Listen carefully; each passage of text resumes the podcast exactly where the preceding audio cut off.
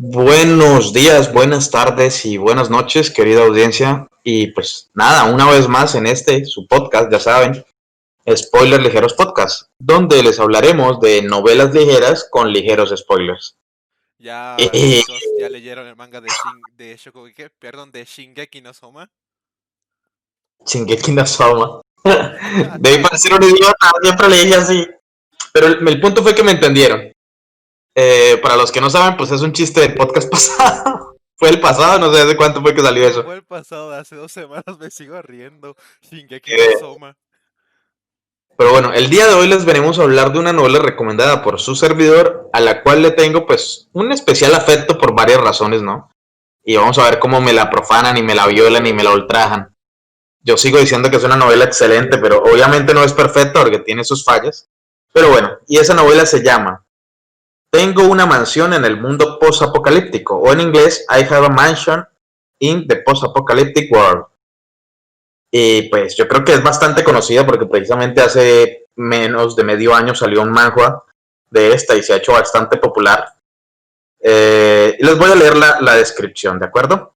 Y dice lo siguiente. Las ruinas se extendían por el paisaje en el apocalipsis posterior a la guerra nuclear. Si sobreviviste accidentalmente en el páramo, entonces debes estar listo para enfrentar el hambre interminable, los peligros incesantes, los zombies locos por la noche y las peculiares criatu- criaturas mutantes que son las secuelas de la radiación constante. Pero para Jian Chen, este lugar era el paraíso. Las mansiones eran altas, los autos lujosos estacionados en la calle, los productos de alta tecnología y el oro abandonado por todas partes. ¿Qué? ¿Eras presidente de una empresa de desarrollo de juegos antes de la guerra? ¿Fuiste responsable del desarrollo de juegos multijugador online de realidad virtual 3D? Bueno, eso es genial. ¿Por qué no vienes a trabajar para mí? El salario es de dos piezas de pan al día. Leyendo esto se me hace más chistoso. iPhone, diseño ultra delgado, ¿no ves que el teléfono que inventé es más delgado que los, que los condones? ¿Qué? Portaaviones, aviones de combate. Yo también tengo esas cosas, pero están diseñadas para el combate espacial. Mira la historia de Jian Shen, quien posee la capacidad de viajar a, a través del espacio y el tiempo mientras presenciaba la creación de un imperio que se extendía por el espacio y el tiempo. Valga la redundancia. Y pues nada, con esa descripción que pues no la había leído hasta ahora, está bastante épica la descripción. Yo igual me acabo de leer la sinopsis. Porque me puse a leer directamente. Vamos a ver qué está escribiendo eh, el Roa, que acuérdate que estamos hablando, puedes comunicarte por medio de la voz, Roa. Pero ¿Qué por estás ese Sí, escribiendo? pero esto ya es otra cosa, eso es otra cosa. Claro, por eso. por Ah, eso está me- mandando mensajes que bueno, bueno, escribe. Eh, pues Sí, nada, la sinopsis me parece bastante, eh, wow, sorprendente porque pues habla de muchas cosas que, que, que, que, pues es el desarrollo de la tecnología, ¿no? O sea, toda esta gente que son genios en el futuro, pero ese es un futuro muy triste en el que todos están muriendo de hambre y, y los peligros constantes, entonces el prota puede darles comida a cambio de, de ese conocimiento y lo lleva al pasado, ¿no? Y te dan Entonces es como intercambio. como si fuera nada, como si fuera Fallout. y pues nada, quiero escuchar primero pues las primeras impresiones, pero yo creo que voy a hablar las primeras impresiones mías en estas, en esta, en esta vez, en esta ocasión. Y es porque pues, las primeras impresiones Bonito juego. de, de Fallout, o sea, yo me jugaba los Fallout Tactics desde que salieron en la computadora. Yo Siempre he sido un PC gamer.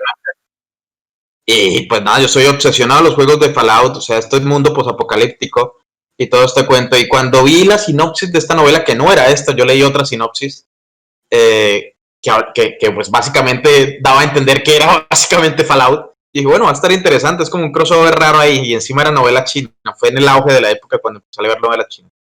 Y empecé a leerla con, pues, no muchas expectativas, porque la expectativa mía era que hicieran una buena alusión al, mundo de Fallout, porque básicamente era como una historia dentro de ese universo. Y si uno se da cuenta cuando lee esta novela, hay como pequeños easter de, de, de, de qué, de, de, Fallout. En especial el hecho de que, de que en Fallout existen muchas de las facciones que nombran en la novela. Entonces, como que el autor sí se agarró de ahí para, para tratar de expandir ese universo, se apropió de él, se podría decir. Pero a fin de cuentas yo creo que lo hizo bastante bien en cuanto a su desarrollo, aunque lo que más me gustó no fue el apocalipsis, sino el mundo real, que ya hablaremos que principio eso. gusta el apocalipsis, pero luego no. De acuerdo, entonces las primeras impresiones mías vamos a ver qué tal, ojalá que sí sea parecido a Fallout o que tenga algo que ver con Fallout, porque pues la idea a mí en la cabeza era que ya no habían salido más juegos, no había más historia. Yo me conozco al pie del derecho la historia de Fallout. Y 76. dije, pues vamos a ver si acá hay una especie de, de, de, de como fan, no, no sé cómo decirlo, un fan, que, un fanfic que algo así. decepcionaron. Exacto, pero pues no, esto no era un fanfic para nada, tenía muchas cosas interesantes. Hay Eh, como el de como el de Naruto que creo que es coreano o, no me acuerdo si es chino. Hay, hay varias, varias novelas que dicen, eh, mundo, ¿cómo era? Eh, llegué a un mundo con, con las cosas del sistema de Naruto, llegué a un mundo con el sistema de One Piece y cosas así. Sí, sí. Pero no, no, no, esto no fue, para nada esto, o sea, no fue para nada lo que esperaba, ¿no? Y bueno, quiero escuchar las primeras impresiones, ya veo que está muy hablador, Ale, cuéntanos tus primeras impresiones de esta novela cuando pues, te paseo, si ya la no, o algo. que tú ibas a decir primero porque tú presentaste la novela. Pues lo acabé de decir. Ah, esas eran primeras impresiones. Esas eran mis primeras impresiones, Gil. Bueno, habla de las tuyas. Eh, pues me acabo de enterar de esta sinopsis y pues no había leído lo de las dos piezas de pan, pero, pero la verdad el mundo al que va el protagonista es un mundo bastante triste, donde te dan vaca mutada número 7712 y te la tienes que comer porque no hay nada más que comer. Y esta es una historia donde el prota va, a obtiene un artefacto donde puede viajar por dimensiones y va y hace de las suyas. Y pues eso es todo, la verdad. ah, fue algo raro al principio, pero luego, no sé. me terminó gustando algo, aunque tengo quejas. Ya hablaremos de las quejas y, y las opiniones al respecto, porque imagino que lo del artefacto mágico este, más adelante se explica y la explicación es bastante wow. Eh, pero a fin de no cuentas, es como los 13 niveles de condensación de aquí, por favor. Que se no, inventaron, no, que se inventaron no, no, no, por no, la explicación está en el hecho de que hay varias facciones en, en- en el mundo. Y las facciones no me refiero a facciones de, de humanos, sino a facciones de, se podría decir como entidades. Eh, al momento de que ese mundo se estaba destruyendo, el, futuro, como que algunos decidieron irse al espacio, pero ahí es donde entra la teoría de la relatividad, ¿no? Entonces, uno de los que se separaron en ese viaje en el espacio resultaron llegando a un planeta donde se asimilaron con otra raza. De, de- esto es súper spoiler, pero pues así se llama el podcast. Se asimilaron con otra raza como de hormigas y se volvieron una raza diferente. O sea, primero se estaban matando entre ellos hasta que se decidieron unirse y recordaron pues que en el pasado había otro planeta, vamos a ese planeta, básicamente ese es el enemigo del protagonista, ¿no? Que son los que quieren destruir la Tierra. Y el protagonista está pues evitando que eso pase, entre comillas, aumentando el nivel tecnológico del mundo en el que él vivía en el principio, ¿no? La otra facción es una facción que como que trascendió la singularidad. O sea, cuando se fueron al espacio en, ese mundo apocalíptico se separó. Y esa otra facción trascendió el, el, el- como el, el universo, o sea, trascendió el nivel tecnológico y el nivel del sentido común. Y decidieron darle, o sea, a causa de como la nostalgia, decidieron darle una oportunidad de supervivencia al, al planeta y a los humanos, ¿no? Aunque ellos ya no se consideran humanos. Y por eso enviaron ese dispositivo. Eh, pues básicamente de ahí es como donde agarra la explicación un poquito rebuscada. Claro, claro, claro. Pero como, se supone que lo mandaron a su mundo, pero ¿cómo llegó a un universo paralelo? Es que esa, esa es la explicación. El mundo de ellos ya no se puede salvar. Aquí esto no es como si puedes ir al pasado y, y cambias cosas del pasado y el futuro mejora. No, eh, eh, o sea, son mundos totalmente Tendría que ser otra línea temporal, técnicamente. Exactamente, o sea, e- es el mismo mundo, pero son líneas temporales diferentes. Entonces no hay manera de que se pueda cambiar el futuro. El autor trata de explicarla muy bien, pero es que hay que entender que esto son teorías físicas que ni siquiera están probadas, todavía se, se intentan probar poco a poco. Eh, y eso es algo que yo le, le rescato totalmente a este autor, y es que pese a no ser un conocedor, porque el tipo se nota que no es un doctor en, en física o en electrónica o en, o en informática o nada, pero parece que investiga muy bien pero como para tener una base para que uno como lector, que tampoco es conocedor de eso, pueda lograr entender más o menos el cómo, ¿no? El mérito aunque es si se hace-. El mérito es investigar y hacer que sea comprensible para la audiencia. Y es, a mi parecer lo ha hecho, pero obviamente hay unos, hay unos casos en donde no puede ir más allá, o sea, es- es- Pero si no sigue siendo no un mucho, porque si no ya pierde todo sentido. Exactamente, ahí es donde hay más teorías más adelante, como lo del ascensor espacial y otras cosas que hablaremos. Pero bueno, eh, pasemos a, a las primeras impresiones del jefe. Cuéntanos, jefe, que estás ahí todo callado y mientras tanto Roa sigue escribiendo. No sé si es que va a recomendar todas esas cosas o qué mierda. Son juegos al parecer. Sí, pero bueno, ya ahorita nos dirá Roa qué es lo que escribió. Jefe, cuéntanos tus primeras impresiones de esta novela. Hola chicos, eh, Bueno, cuando leí la sinopsis, de hecho leí casi la misma que acabo de leer Mau, y lo primero que pensé fue, oh diablos, otro maldito manga coreano normal, de los que tanto me hicieron aborrecer las novelas, las novelas ligeras de China y de Corea. Entonces, básicamente para saber cuál fue mi impresión, deberíamos pensar que Mau es Peter Parker y yo soy James Jonah Jameson. Y le dije, vamos, Mau, no te pago, pero si te pagara no sería por creerme esta basura. Entonces, eso fue todo lo que pensé cuando leí la, la, sinopsis. La sinopsis. O sea, tenían la misma idea que yo, esto va a ser un fanfic. o algo similar. no, calidad. La idea de que iba a ser una novela de esas que pues no lees o llegas a leer en tus inicios y ya después cuando lo vuelves a leer dices, Vaya basura que me leí en ese entonces.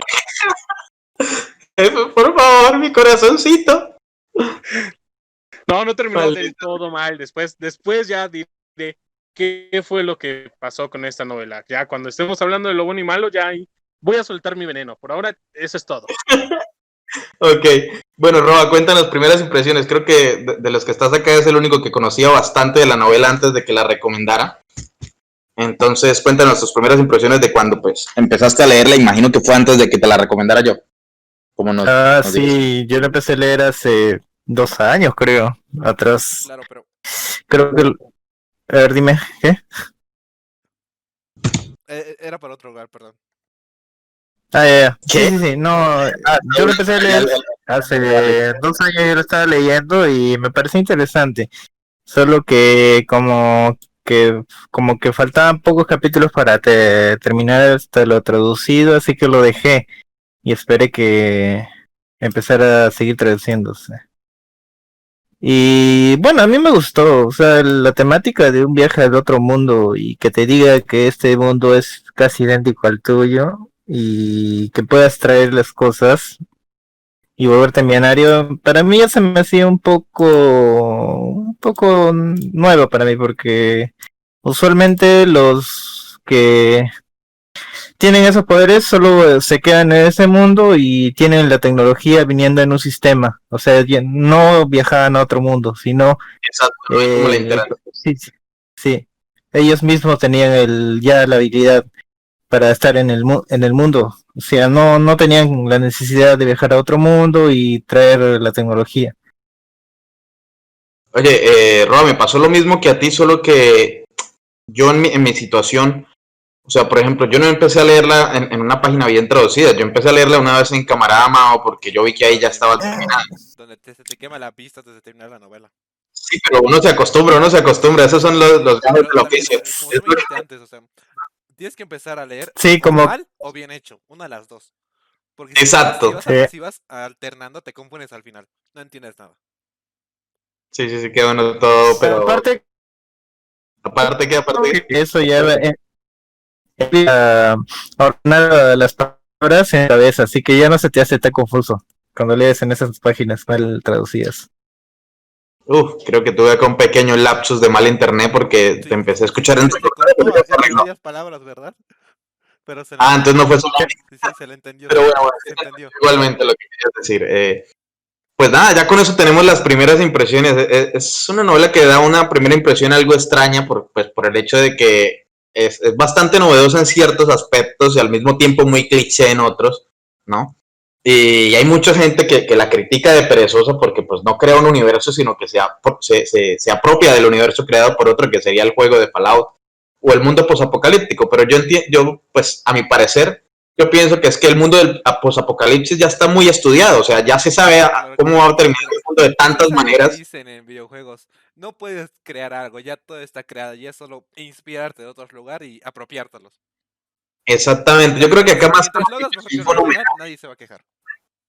O, mientras no arruines lo original, exactamente. También. Y, pues nada, con eso terminaron las primeras impresiones. Yo creo que ya tratemos de hablar un poquitico más en profundidad de, esta novela. Eh, pues es que esta novela tiene un poco de marranés, ¿no? Como le gusta acá a algunos, aunque el jefe viene de leer una novela super marrana. No, no, no, pero si lo comparas con el manhua, que, es que en el manhua no hay ninguna escena de sexo, pero en la novela sí las hay. Y con lolis y todo. Claro, claro, pero Aunque son lolis lo- legales, ¿no? encima, no es muy explícito. Como todos los chinos. Exacto. Sí, es que hay, hay que arriesgarse, se arriesga uno a la censura de, de cuando exagera con esas novelas para adultos en China y se, se- se arriesga demasiado a que lo baneen. Pero pues aún así yo creo que esta novela tomó muchos riesgos y el autor supo cómo esquivar algunos de los problemas, que es lo que digo, porque en muchas ocasiones cuando se trata de hablar en contra, en contra del régimen, en contra del gobierno, eh, pues se lo censuran. En este caso, ¿qué es lo que pasa? Ej- Ejemplo claro, mire ese Genshin Impact. Por nerfear un personaje, los tacharon de antipatriotas. ¿A quién nerfearon? No entendí. ¿Al personaje chino? Al League. ¿A la de la lanza? Sí, sí, sí. Porque según ellos representa a China. Y como es el dios de China, representa a China. Y porque la Ok, han no les han dicho antipatrióticos. Así, así de exagerados son. Pero pues no sé si, si sea el, el- el- lo general que sean exagerados hasta ese punto, pero el autor lo supo manipular. Por ejemplo, hay una parte de la novela, yo creo que les hablé a ustedes, no sé si alcanzaron a llegar hasta allá, hasta dónde leyeron, ahora sí llegó la hora de la verdad, hasta dónde leyó Roba, hasta dónde leyó Alec, hasta dónde No aguanté. ¿Llegaste que hasta el 100 al menos? sí, sí. Hasta el 100 ya estaba, ya no aguanto, ya no aguanto, ya no aguantaba. ¿Qué? ¿Sí ¿Llegaste al 100? Sí. ¿Y el jefe? ¿Jefe está por ahí? ¿Qué pasó? Está todo silenciado. ¿Hasta dónde llegaste, llegué al jefe? 100. También llega el 100. Sí, esto va Hasta el apenas 100 también. solamente en Kieles. En, Roba, en por dos semanas, ¿dónde llegué Todo. 100. En dos semanas, imagínense.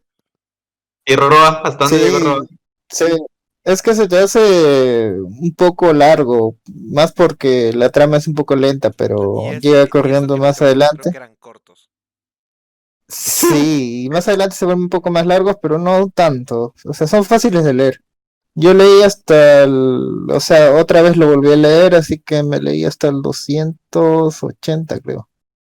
Por Yo ahí. solo leí hasta el 100 y empecé a, a saltarme capítulos de 100 en 100 para mirar las partes que me Para gustaban. mirar al futuro. Exactamente. Sí, claro. Las partes que me Yo gustaban leía- las- O sea, Yo- sí yo saltaron leía palabra por palabra. 500 capítulos, ¿sabes? ¿Cómo, cómo? Así saltándome como tú de 100 en 100, llego a los 500. Pero yo me leía por lo menos unos 20 de cada 100, o sea, los, los primeros 100, después del 100 me leí los, el 200 al 220, después del 300 al 320 y así como para acordarme. Y me leí el final también porque no me acordaba cómo era que terminaba y el, el final es insatisfactorio. Y uno espera que haya una secuela, pero como que no la hay porque el autor no... El autor como que era de un solo tiro y la otra novela que hizo es bastante mala, la estuve leyendo en- en pero bueno, Como que Eh, está perdiendo ya fuerza al final. Sí, bastante fuerza. Yo creo, yo creo que empecemos a hablar de ya, ya un poquito más a profundidad y para eso creo que hay que hablar como que del inicio, ¿no? De, de cómo tiene este personaje para, para ver si las personas se animan a leerlo. El tipo tuvo una pelea horrible con la compañera, la jefa de- con la que trabajaba, que después más adelante va a resultar ser una waifu, porque pues la tipa era muy rígida y como era, era muy profesional, se podría decir, era la palabra. Entonces él hizo una burla de ella y ella, pues como no era de piedra, En un ataque de aunque ira. este, en Anata Caíra lo echó. Entonces el tipo resulta sin nada, borracho y, y- y frustrado, ¿no?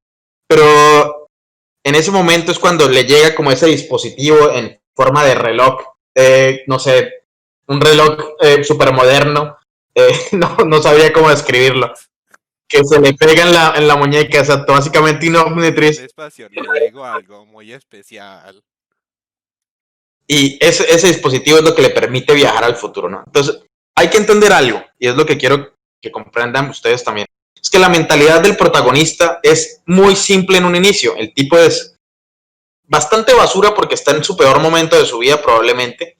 Él terminó la universidad, pero después de terminarla, resulta que no encuentra un trabajo adecuado. Esto le pasa a mucha gente en Corea y en China, que Igual piensan que, o sea, aquí. terminar la universidad no es nada, Igual En todos lados me pasa lo mismo. papelito y terminas en el Sí, pero.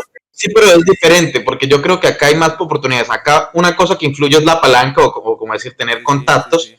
pero en un país como. China los contactos no importan, sino el estatus. O sea, uno puede haberse graduado de la universidad, pero si uno es- viene de una familia pobre, no importa los contactos que uno tenga o que tenga la familia, es muy difícil llegar a, a eso. Porque la- es- las empresas, y eso pasa también en Japón y es muy conocido, que le revisen a uno como el árbol genealógico eh, eh, antes de, pues, de darle la oportunidad siquiera de una entrevista. Entonces, aquí pasaba eso, el protagonista estaba muy frustrado, estaba en su peor momento, y cuando encuentra esta oportunidad de ir al, al futuro, lo primero que piensa es, voy a ir, voy a robar oro, voy a traer el pasado, lo vendo y me hago millonario y disfruto la vida, ¿no?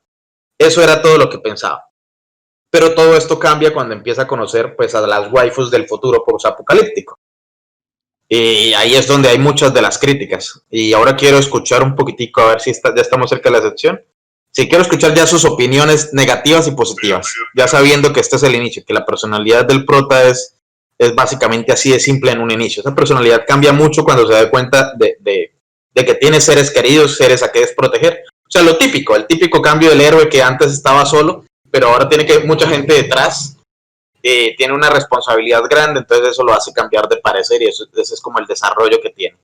Pero quiero escuchar sus opiniones y empecemos con el jefe que está todo calladito y que yo quiero que participe más. Jefe. Decir algo al principio.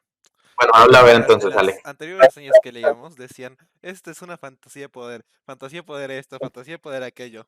Mira, lo más cercano que puedes leer a una fantasía de poder, yo creo que es esto. O sea, sabes, entre todo lo que han dicho que es una fantasía de poder, yo creo que esto es lo más cercano. No es una, pero lo veo lo más cercano. ¿En el, de, de, que el autor quiere eso? ¿O, ¿O cómo así? ¿A qué te refieres con fantasía de poder? En plan, en plan, una fantasía de poder en el cual te puedes reflejar, donde consigues en plan casi todo, todo casi sin esfuerzo. Algo así es algo me refiero. Porque me acuerdo que en los Bueno, yo- podcasts, en las redes decían, esto es una fantasía de poder, esto es una fantasía de poder, fantasía de poder, esto, aquello, y nada más sabían decir. esto no es tanto. No, no, que- no diría yo que sea tan sencillo. El protagonista le tiene que hacer mucha mierda. Obviamente no es sencillo. pero yo digo, es lo más acercado que vas a encontrar entre todo lo que hemos leído. Mm, Ay, creo que no, no tanto. No, la verdad no. Creo que estás exagerando un poquito porque, eh, o sea, por el hecho del principio. O sea, es que es lo que digo. Lo que pasa con el protagonista al inicio es diferente. Yo creo que el, el punto de quiebre, o sea, el punto de cambio del protagonista es después de que se va con, o sea, cuando llega con el oro al mundo real y se va por allá a una isla y en esa isla, pues a gastar dinero e incluso se queda con una tipa X que es como una escort o, o una, se podría decir que es una super de alto nivel. Una actriz, Era una actriz, pero venida menos, o sea, una actriz sin y, y, pues ella buscaba vender su cuerpo a cambio de una oportunidad en el mundo de la actuación, se podría decir. Entonces pensó que el protagonista tenía muchos contactos porque no solo, o sea, por estar ahí en ese hotel tan exclusivo, eh, creo que ¿El también por... Dime, El Sheraton. no sé, era un hotel que estaba bloqueado, creo que había un príncipe árabe en ese momento, una boda, creo. Sí, la boda del príncipe Sí. que después se vuelve super amigo del prota. Y es que eso es otra parte que me encanta de la historia, que es que sigo, sigo saltándome, pero es que ustedes no llegaron ya, creo que Roba sí. Que es que el tipo de ese príncipe, o sea, muchas cosas del inicio cuadran con cosas del final o cosas más adelante. El tipo de- del inicio, el mercenario que conoce, muchos personajes que conoce al inicio, o sea, sí tienen una especie de... No se enfo- Nick, no se enfoca tanto en él, pero la historia sí avanza como para que el protagonista llegue hacia, hacia esa parte de la historia. Por ejemplo, el protagonista tiene una lucha por el trono y está a punto de, de- de- de perder el, el trono. Y el, y el autor, el protagonista no, el, el príncipe árabe, ese que conoce.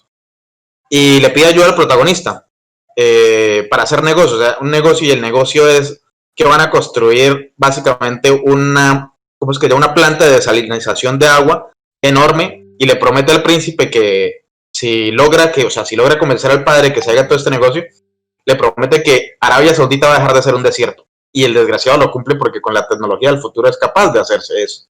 O sea, Aquí- aquí- aquí Hacer está el desierto un desierto. Aquí, no, no hay muchas incongruencias, pero aquí está el dicho. En vez de decir un hechicero lo hizo, le decimos el futuro lo hizo.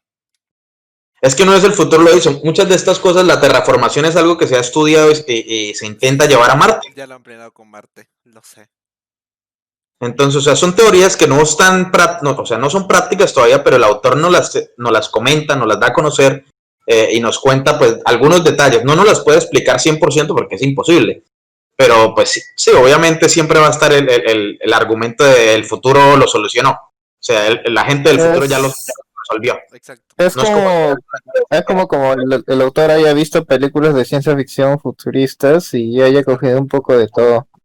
Sea terraformación, eh, viajes en el tiempo, futuro, viajes espaciales, cápsulas, este, drogas que modifican tu ADN para que seas más resistente, cosas así. Todas están, básicamente tú puedes verlas en películas y no son nada incorrectas.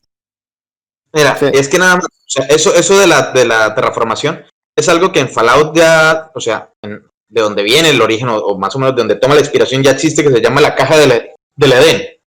E incluso le coloca el mismo nombre en la novela, creo que tiene el mismo nombre de Case of Eden, eh, of Eden, que es básicamente era un experimento que habían logrado, pues, porque ellos sabían que el planeta estaba perdido y necesitaban irse al espacio. Y la caja permitía, pues, básicamente eso, volver a, volver habitable una zona inhabitable, o sea, una zona desértica. Y eso existía en el juego de Fallout, entonces el autor no es como si, o sea, básicamente momento, ¿no? Pero yo quiero escuchar al jefe que está muy silencioso. Jefe, cuéntanos ahora si tu opinión negativa y positiva, que, me habías comentado varias cosas que tenías en contra y a favor de la novela. Pues de hecho, eh, retomando lo que estaban diciendo, está bien, bueno, a mí me parece bien estructuradas las teorías que toma futuristas, ¿no? Y que las va implementando. Todo lo hace de una forma muy entendible, incluso para las personas que no son, eh, digamos que fans de la ciencia ficción. La verdad, yo no soy muy fan de ese tipo de novelas, pero aún así lo entendía.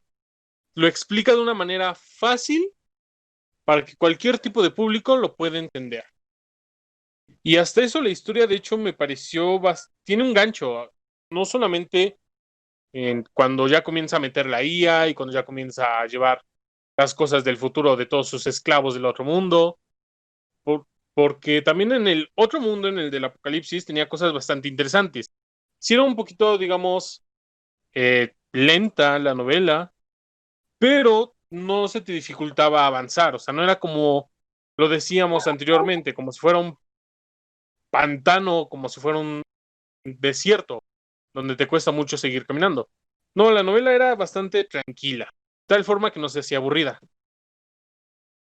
Pero aquello que me hizo que solamente me detuviera en el capítulo dijera, ya no quiero seguir leyendo más, es el protagonista. es su actitud, es su tipo de personalidad que en 100 capítulos sigue siendo el mismo. Creo que en todas las novelas que he leído, en todos los mangas que he leído, en todos los animes que he visto, siempre hay algo de sentido común y esto es algo que me molesta muchísimo de las novelas chinas. Es el hecho de que si quieren hacer ricos, supongo que por lo mismo, como lo dices tú, Mau, de que allá es muy difícil seguir avanzando en la sociedad si no tienes dinero. Entonces, casi todas las novelas chinas se eh, centran en eso, en alguien que de repente iba caminando, se esguinzó el tobillo y un señor lo vio y dijo, ay, no, te esguinzaste el tobillo, ahora ten mi mansión. Entonces, básicamente, Tremenda crítica las novelas... chinas le está metiendo.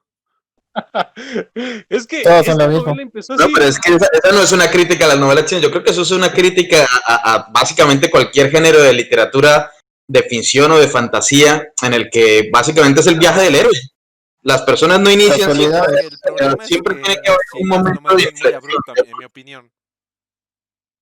No, pero sí, o sea, sí, obviamente las chinas eh, hay una, un momento abrupto de oportunidad, pero es que siempre hay un momento de inflexión en que la persona, el ser humano normal, o sea, la persona común obtiene la manera de escalar o, de ser mejor. O sea, ese es el viaje del héroe, eh, eh, que es, empieza básicamente eso, soy mortal, que es mortalidad, empieza inflexión o encuentro, después del encuentro empieza el auge, que es cuando empieza como a, a explorar todas las posibilidades que tiene gracias a sus nuevas actitudes o a su nueva manera de pensar o a, lo que sea.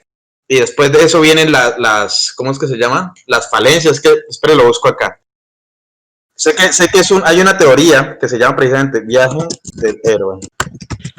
Yo creo que, como dices tú, no está mal el viaje del héroe. Lo que está mal es el cómo lo hacen. En esta novela lo introdujeron ya después, tú dices, lo explican de por qué mandaron el brazalete y todo ese tipo de cosas.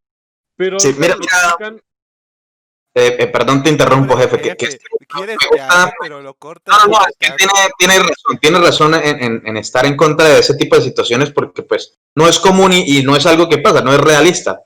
Pero es que en la literatura hay algo que es precisamente ese, ese, esa manera, esa estructura que es el viaje del héroe, que es el mundo ordinario, es el primer plano. O sea, cuando uno es una persona común, cuando al jefe Mau lo está silenciando. No lo deja Que no, que no.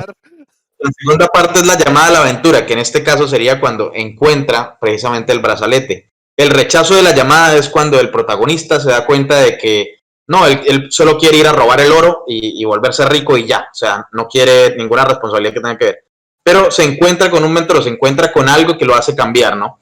Y ese encuentro es el que se encuentra con la tipa. Cuando él vuelve pasa algo que se llama cruzando el umbral. Todo esto son fases muy estructuradas. Cuando cruza el umbral significa que está decidiendo en sí seguir siendo lo que era o cambiar para mejor. Y no sé si hasta el capítulo 100 el, el- el protagonista alcanza, porque es que no recuerdo bien ahora. Que sí, en, en parte de eso. Me parece que el protagonista cambió muy rápido de opinión. Ya que como los capítulos son cortos, a mí se me hace que cambió muy rápido de opinión. Es en plan, como pasa igual en las películas, es, es en plan, llega un personaje, te dice algo, el protagonista dice, no, no, no, no, no, no, no. Pasan unos segundos y dice, bueno, lo haré.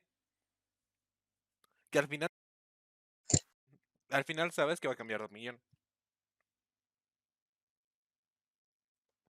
Jefe, eh, perdón, te interrumpí. Sigue, continúa comentándonos tus, tus opiniones y ahorita hablamos pues en contra o a favor de, de- de- de todo lo que digas. Cuéntanos. Antes de que te, te cortemos, por favor. Antes de que me vuelvan a silenciar. Eh... Mau me silencia peor que China y que China silencia a sus ciudadanos, ¿eh? Nada más les digo, primero está, habla. Cállate, cállate, cállate, YouTube hombre, está, calla. todas las empresas están a favor de lo que diga China y, y te pones a decir eso y nos censuran el podcast. Puedo estar peor que Corea del Norte. Bueno, me, estabas diciéndonos entonces que estás en contra de... ya, de- otra Que, que ya no es a propósito esto. Fui Jefe, silenciado por dos. Esto ya, ya tiene algo en contra de mí, Mau. No quiere que hable mal de su nombre. jefe, cuéntanos. Eh, como decía, no está mal el viaje del héroe. Por ejemplo, podríamos decir que en todos los Isekais el viaje del héroe comienza después de la muerte del héroe. Entonces, eso es algo más creíble que, bueno, se murió y ahora está teniendo otra oportunidad de vivir su vida. Pero aquí en la mayoría de las novelas chinas que yo he leído, de mangas que yo he leído, y la razón por la que dejé de leerlos es la misma. Alguien no tiene dinero, se le da la oportunidad irreal de tener muchísimo dinero, de la nada. Como dije hace rato, alguien de repente estaba pateando perros, vio un perrito y dijo, bueno, este no lo voy a patear, lo levantó, llega una persona millonaria y dijo, ay, mi perrito, y entonces le dio millones de yuanes, o como se llame la moneda de China, y le dio miles de mujeres. Y pasa lo mismo acá, además la personalidad del protagonista siempre es, digamos que, él no siente, no se siente mal, o sea, no tiene un conflicto interno sobre lo que hace cuando se va a meter con... Cuando llega al mundo alternativo, se supone que se enamora, de hecho, se enamoró de una forma demasiado rápida de la tipa que encontró ahí. Eso también dije yo. O sea, es- literal, nunca supe cuándo se enamoró de ella hasta que le dijo, te amo. Un capítulo estaba atado y al siguiente capítulo la amaba. Pero cuando regresa al mundo real, no tuvo ningún remordimiento y en ningún momento muestra remordimiento de haberse acostado con cuanta mujer se le puso enfrente. Ah, claro. Ya haya sido ah, la- Fue en ocho capítulos.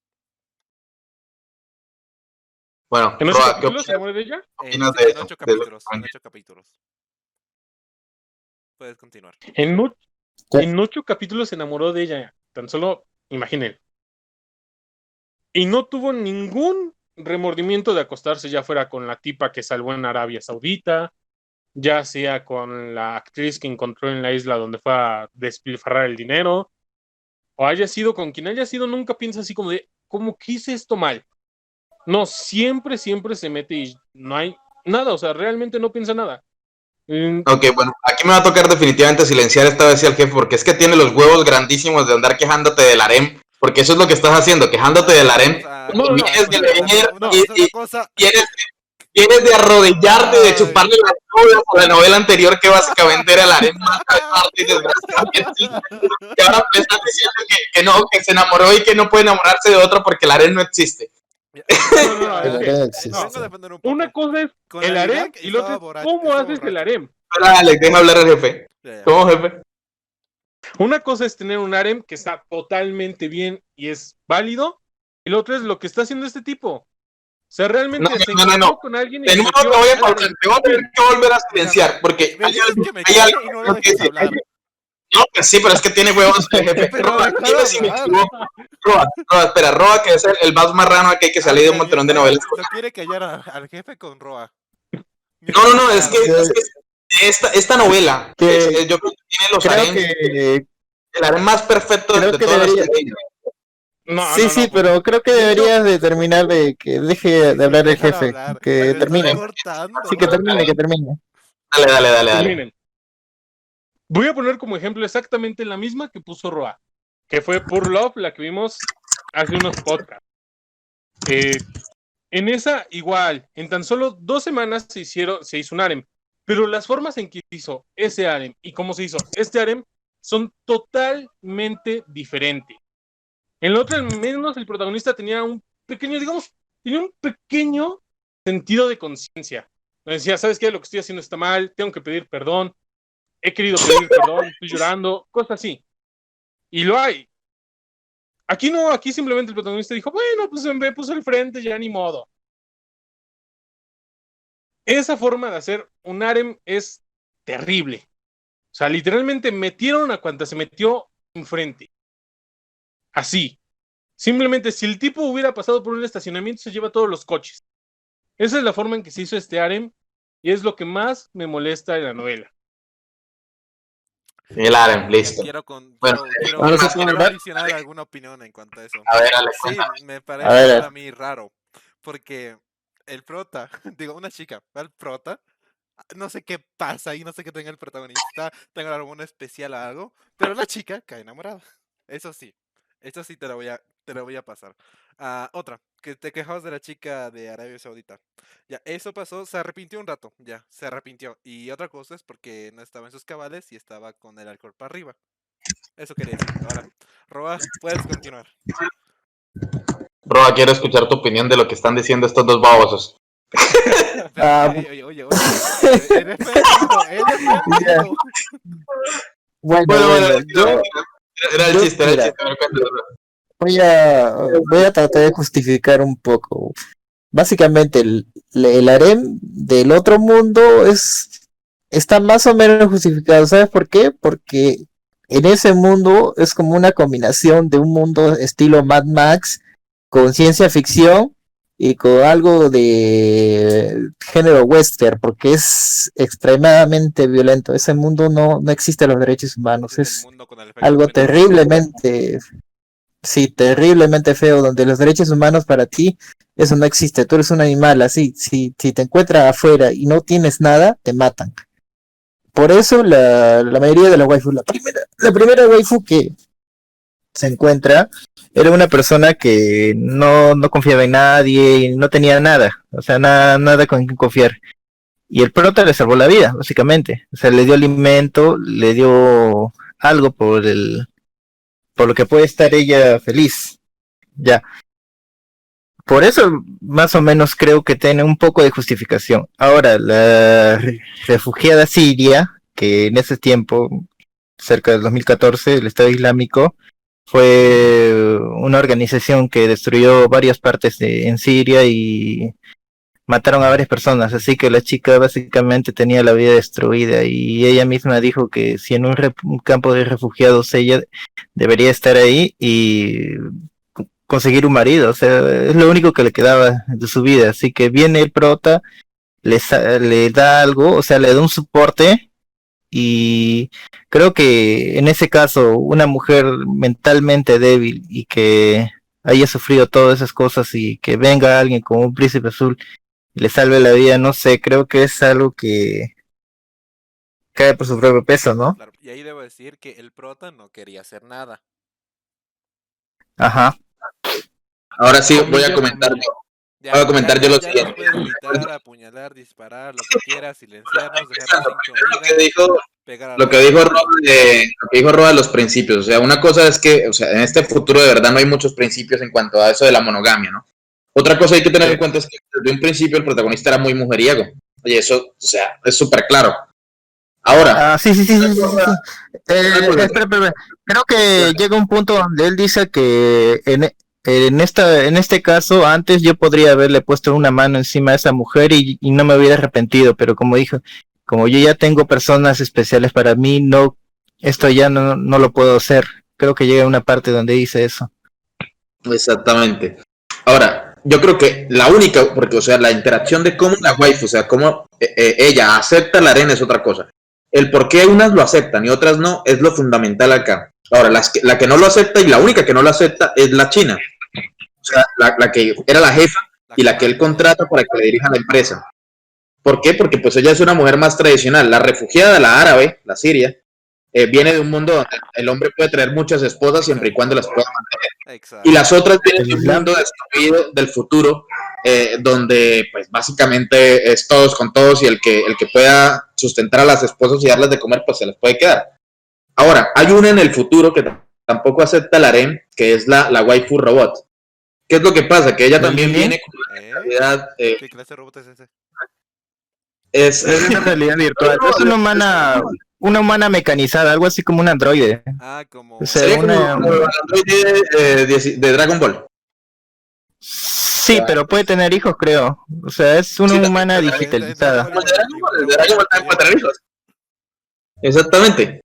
Entonces, ella no lo acepta porque también tiene la misma mentalidad, pues, de, de monogamia.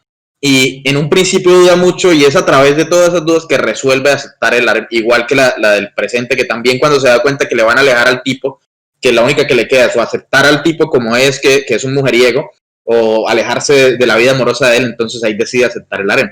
Entonces, eso es lo que es. El harem acá está. ¿Por qué digo que este es de los mejores harem que he leído? Porque es que cada una de ellas es fundamental en la vida del protagonista y en la historia que se desarrolla. La árabe, como les había comentado antes, creo que le hablé, creo que no me fue, fue como que con Alec o con Roba, no me acuerdo. Dije que la árabe Roa. era la jefa de operaciones especiales. O sea, Ah, básicamente era la, la Ah, jefa no, de la CIA de. Mírese cómo confunde a Roa y a mí. No, es que no me acuerdo con quién. Nunca Esta vez no lo Roa o Creo que no me Jefe, acordé con quién Jefe había hablado. Siempre. Bueno, bueno, Roa o que fue con Roy y con Alec que hablé. Ya no jodas, princeso. Bueno, la eh. La otra, la del presente, es la que les maneja toda la empresa. La tipa es una genia empresarial. Entonces, si no fuera por ella, no existiría nada de lo que el protagonista tiene. Y él lo sabe. Y por eso es que, que, que no solo es, eh, se enamora más de ella, eh, sino que por eso es que básicamente la idolatra. Y la otra, la, la, la hacker, que básicamente aprende programas, aprende, o sea, sabe, tiene muchos conocimientos de programación. Eh, todo eso hay que entender que esa educación que ella tuvo, esa educación del futuro, eh, Alec, porque Alec era el que me estaba Claro, diciendo claro, que no, que cómo era yo me estaba quejando, no, no, no me quejo del futuro. Lo que me quejo era de cómo tomaban las cosas del futuro en el presente. Cómo parecía que era, ah, ya, ok, hizo algo revolucionario. Está bien, no pasa nada. Esa era mi queja. No que, no que Bueno, no yo. Yo ya, te- yo traté de explicar esa queja y es que en un principio él, él en ningún momento eh, se metió en el mundo como peligroso, de- de- o sea, era tecnología como el que hoy en día saca una aplicación y la aplicación se vuelve popular, no es como si por eso de repente le llega la CIA de todos los países y la inteligencia de todos los países. Ejemplo más fácil, Flappy Bird. Es un, es un mierdijuego, literalmente. Eh, Hay, hay dos tubitos y haces un pajarito, es famoso, pero tampoco es que tenga mucha complejidad. Mientras lo que trae el protagonista es una IA que puede gestionar toda tu terminal, todo tu teléfono. Te equivocas porque es que en un principio fueron unos juegos y cuando ya salió la IA es que ahí sí llegó, ahí sí todo el mundo empezó a prestarle atención. No, no, Después de la que le empieza la la dar- chiquitita, la white, no, no me acuerdo qué cosa, la white, que te ayudaba a manejar tu teléfono y luego iba a sacar el juego. Roa, ¿te acuerdas de eso? Fue primero. Ah, de White Light. Sí, sí, sí. Eh, ¿Cómo se llamaba? Este Pequeño Blanco, creo que se llamaba así en, espa- en español. Little White, Little White. Little White, Little. White. Porque primero sacó esa IA que te Ya. podía gestionar todo tu teléfono y luego ya estaba sacando el juego. Sí, porque el juego Sí, no creo que hizo jugar, algo de comprimir el, el programa, hacer que tu, o sea, tu celular el que tiene sea 2 más de. RAM sea algo 16 o 30. Claro, claro. Y eso es a lo que sí, yo me refiero. ¿Cómo puede hacer eso, pero que nadie le haya prestado mucha atención? O sea, todos estaban con el boom de. "Uy, No, pero igualmente, Eh, que no maneja importa si todo, fue, uh". escucha, no importa si fue primero el Es juego que- la. En el momento en el Fue que lanzada en China, pri- primero fue lanzada en China, eh, acabo de recalcar eso. primero fue lanzado en China y por eso casi nadie lo descargó del extranjero, que es donde más importa. Así que como en China todo es un es más cerrado, no, Pero no lo toma tanto la, importancia. queja, la queja de Alec es que por qué no le prestaron atención, pero yo digo que sí le prestaron atención, claro, cuando él sacó la IA y cuando le dijeron que si servía para proyectos militares, empezó toda la inteligencia y le hicieron un atentado y secuestraron Sí. a la la, la- la jefa de la empresa, y el protagonista con armas del futuro y todo llega y mata a todos los de la CIA, o no me acuerdo si era el FBI, y los de la CIA Era una o sea, los organización, creo. era una organización. Los gringos creen que fueron los chinos, y los chinos no saben quién fue, creen que también fue un tercero. Nadie sospecha de, uff, acá se, se enloquecieron los perros en la calle. Nadie en ningún momento creyó que había sido el protagonista, porque era difícil de creer y por eso como que sacaron del radar, pero todo el mundo estaba prevenido. Era como una situación en la que eh, no, no avanzo porque no tengo la inteligencia suficiente para saber si es, quién es el enemigo. Entonces todos estaban desconfiados y por eso el protagonista tuvo mucho tiempo después de lo de la inteligencia, o sea, después de ese atentado, para poder acomodarse y ahí fue cuando hizo el golpe de estado. Es que lo que pasa es que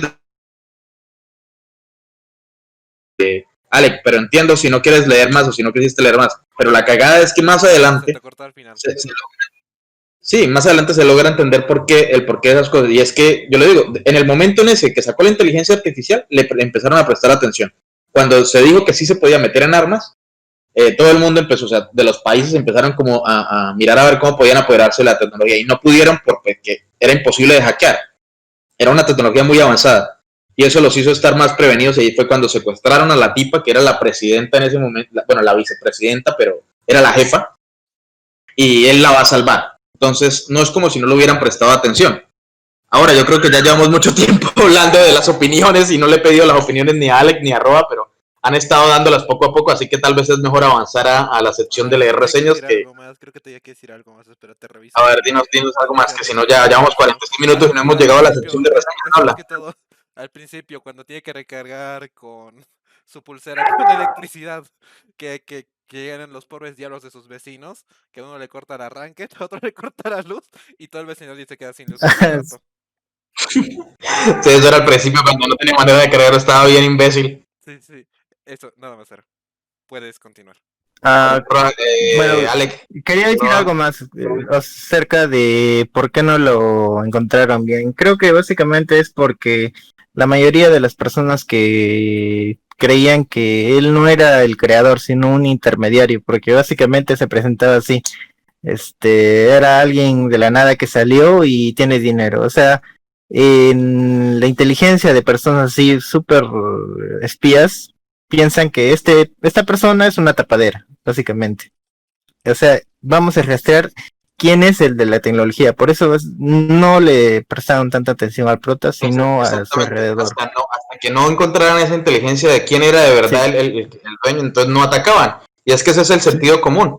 Como, o sea, ellos, inteligencia. en caso de que- exactamente. Y, y precisamente el hecho de que estuvieran todos pensando que era el otro, que era el otro, que era el otro, los hacía como retenerse en atacar más al protagonista. Y ya cuando pensaron en atacarlo más, ya no podían. Ya tenía su propia, sus propios mercenarios, sus propios guardaespaldas bien cabrones. Esto, esto ya más, va- más allá de la novela es que siempre el enemigo ya ataque cuando la leche ya está derramada. Pero es que así también es en la vida real. Sí. A Osama Bin Laden lo mataron después de destruir las Torres Gemelas o antes. Mm, No sé, pregúntale a Klee. Pero bueno, avancemos ahora sí porque nos estamos quedando eh, rezagados en, en- Porque es que sabíamos que nos íbamos a pegar un poquito la cabeza con este podcast. Sí, sí, ya nos. Pero bueno, pasemos a la sección ¿no? Pasemos a la sección de reseñas de Novel Updates. Eh, para los que no conocen, una vez más, pues Novel Updates es la página más grande de reseñas que existe básicamente eh, en habla inglesa, ¿no? Y pues de acá sacamos muchas de las reseñas donde podemos pues analizar lo que, lo que opina la gente, la información de las diferentes novelas, ya sean web, chinas, japonesas, coreanas, eh, de cualquier lado. Eh, pues acá está la información. Y vamos a empezar con una reseña de cinco estrellas de alguien que terminó la novela. Y es de Lunatic y lo calificó, pues como les digo, con cinco estrellas. Y dice lo siguiente. Un construcción y ciencia ficción del reino chino. Eh, mejor y de primera categoría. Los, la novela, but, bueno, tiene sus defectos. Todos anhelan la perfección, pero no existe tal cosa como lo perfecto en este mundo. Cuando realmente amas a alguien o algo, lo amas con sus defectos existentes. Bueno, amo esta novela. Entonces comencemos con el razonamiento. ¿Por qué la amo? Dice, he encontrado esta novela como una primera ciencia ficción china pura, sin cultivo involucrado. Eso es cierto, no hay cultivo y es algo muy difícil de encontrar en las novelas chinas, ¿no? Sí, porque todavía meten cultivo, cultivo esto, cultivo lo. Aspectos muy buenos para la construcción del reino. Yo creo que eso es algo épico también, pero bueno, la, la construcción del reino.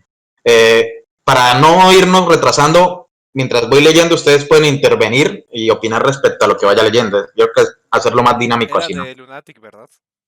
Sí, de Lunatic. Racismo mínimo y sin propaganda china abrumadora. Y eso es algo difícil de creer porque pues la novela estuvo a punto de ser censurada precisamente a causa de, de lo que les comenté, de que el autor, como que el personaje se iba de China, ¿no? Eh, a causa de que China era muy corrupta. ¿Y a qué gobierno corrupto le va a gustar que le digan que es corrupto? Entonces estuvo ahí como en, en- el, en el velo a ver si, si, qué, si la censuraban o no. Pero el autor supo Ah, cómo lidiar con eso, ¿no? Sin racismo, ser sí se cuenta como racismo. Ah, como siempre en las coreanas y chinas, bullying a los japoneses. Siempre hay que pegarles un putazo antes de decir otra cosa. Pues sí, el autor ha realizado su investigación, así que presta atención a la información y los detalles menores, que a su vez hicieron que esta novela fuera satisfactoria y agradable. Esta no es una novela de ciencia ficción dura, como una novela de ciencia ficción ha cubierto detalles científicos, progresiones, desarrollo y avance de manera detallada. Muy buen humor, el autor tiene una buena capacidad para contar historias, entonces puede pintar su mundo en su color. El autor ha hecho un gran trabajo con respecto al harem, el protagonista maneja muy bien su relación con los diferentes personajes del harem. En esta novela el sexo no es un tabú ni exagerado, la vida amorosa del protagonista y la vida sexual se hacen de forma muy natural. Yo creo que eso es algo que integra muy bien la relación de, de- de- de los personajes pues con el harem, ¿no? En especial esta árabe que se vuelve súper sumisa y le encanta que el, que el protagonista se ponga así 50 sombras de Grey. Como cajón que no. Eh, exactamente, le, le gusta, le gusta duro a la, a la árabe. Eh, es divertido leer al protagonista convirtiéndose lentamente en un gigante mientras está parado sobre los hombros de un gigante. Eso es algo, pues, que lo que decimos, básicamente tiene toda esa tecnología porque está parado gracias encima de todos esos científicos del futuro. Y dice que es divertido un paseo de montaña rusa. Ahora, cosas que no le gustan. La caracterización está bien hecha, los personajes, gustar, desgustar, bueno, personajes son tridimensionales, pero no están completamente desarrollados. Eso es algo que se critica mucho. Y es cierto, no se aborda mucho como en el trasfondo o en la historia de cada personaje, sino cuentan el inicio, o sea, su origen o de dónde viene, y ya creo que lo único es como la, la, la waifu robot. Hasta donde ustedes leyeron ya había salido la árabe, ¿cierto? Sí, eh, roja y- Sí. ya Y y ya se la agarchó. Ya. En su casa y la metí a la cámara virtual y ya salió. O sea, ya, ya hizo todo el entrenamiento de agente de especial. Sí. Sí. Ah, bueno. Pero todavía no había creado, no, no porque no se había ido a- no había formado su propio país en Pero donde otra la quería no para, seguro para él. O sea, para que fuera guardaespaldas solo de él. Ah, sí. Sí. Más adelante, como les dije, ella, ella se vuelve, pero la, la dura de dura, o sea, entrena a todas las tipas, o sea, no, primero no le consigue, es chistoso porque la tipa tiene todavía la mentalidad muy musulmana, entonces eh, solo consigue agentes femeninas porque piensa que, que quiere que lo protejan solo mujeres por si encuentra otra para el harem. Eso es chistoso. Entonces, entrena puras mujeres para que sean los guardaespaldas del tipo, para que sean los agentes de, de la CIA. ¿Y saben cómo hace la contratación? El cabrón A ver. coloca un anuncio en internet de la empresa de él y dice algo como lo siguiente: ¿Te gustan los viajes? ¿Te gusta explorar? ¿Te gustaría explorar el mundo? ¿Te gustaría la vida de una Tremendo clickbait. fuera clickbait? Todos los, los- o sea, la gente que, que, que mandó la solicitud los invitó a la isla, o sea, al país que él creó, y los drogaron primero para que no pudieran, eh, o, sea, o sea, los entrenaron a las malas. Una vez que aceptaron y que llegaron al país, a las malas todo, y los volvieron super agentes de la CIA con el entrenamiento virtual, con todo, y los mandaron por todo el país, a por todo el mundo a, a recoger inteligencia. Esa parte fue súper épica, por eso es que acá en la primera parte dice que la construcción del reino es muy buena, eso es muy bueno. En el momento en el que el protagonista tiene un lugar como, como las bases, o sea, para sentirse cómodo, empieza a construir ahí el, el mundo súper tecnológico usando todo lo del futuro, ¿no? Pero bueno, sigamos. No hay ningún antagonista bueno o más bien destacado en esta novela, eso es muy cierto. El antagonista se supone que es el futuro, o sea, evitar que eso ocurra en el mundo del, pero eso nunca llega, ni siquiera al final. Es que pueda Eso pasar porque de por sí la línea siempre ya está muy separada. No, no, no, sí, claro que sí puede pasar, porque acuérdate, Claro, no y ¿cierto? ¿No? Recuerda que en ese mundo apocalíptico todavía había Unión Soviética, mientras que en el futuro actual no había ya. E- Eso es por lo de Fallout, porque en el Fallout sí existe esa versión. Claro, pero ya hay, de por sí ya hay una gran desviación. Por lo que es menos probable, no improbable, pero de que pase el- ese futuro. No, el enemigo, yo creo que lo que dice acá es que el enemigo es el, lo que les dije, esa, esa raza de, de- de insectos humanos. O sea, unos humanos escaparon a ese planeta y se unieron a esa raza y van a atacar la Tierra. Pero cuando ellos entraron a un agujero negro, llega, o sea, llegaron, fue al universo del mundo del protagonista del presente. Esa raza llegó a ese universo. Entonces ellos van a devolverse a la Tierra, pero no van a llegar al mundo posapocalíptico, sino al del protagonista, o sea, al presente del protagonista. Y, pero eso nunca pasa ni en, ni el final porque el protagonista está preparando toda la armada intergaláctica para que eso pase, para evitar eso, pero eso nunca pasa y la novela termina anticlimáticamente, pero aún así el viaje es muy bueno.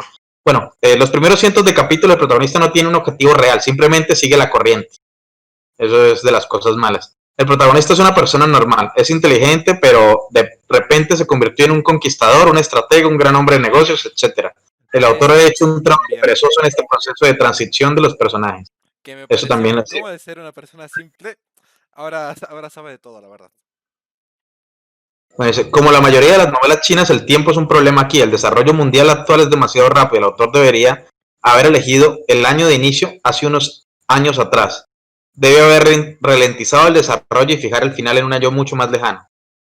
Sí, tal vez pasa todo un poco rápido. El autor perdió el equilibrio del desarrollo simultáneo en la historia de los dos mundos. A los ojos del autor el mundo es bastante pequeño, parece olvidarse de los países importantes y grupos étnicos. Ah, ah, Yo- ah, yo de esto. Una razón ¿Qué por la que a Mau le gusta la novela es porque nombran su país. Eso era, ahí era donde iba también.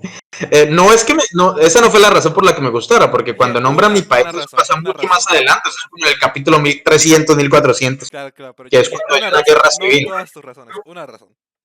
Porque nombran su país exactamente el lugar donde vive. Sí, sí, sí, eso es muy chistoso. Porque en la novela, y al- algo genial es que, por ejemplo, eh, la novela se desarrolla cuando está la campaña de Hillary contra Trump. Y en la novela gana Hillary. En la vida real, pues gana Trump. Entonces, eh, la historia sigue. Estados Unidos está a punto de atacar el país del protagonista. El que él creó, ¿no? El de la isla. Que, él es el, gobernante títere, es otro, pero pues él es en la sombra el, verdadero presidente. Pero pocos lo saben, ¿no? y es- está a punto de atacarlo y el protagonista dice, ah, sí, pues tengo armas nucleares y las usa. Eh, pero las usa, o sea, como en un lugar para que sepan que tiene la potencia de fuego, ¿no?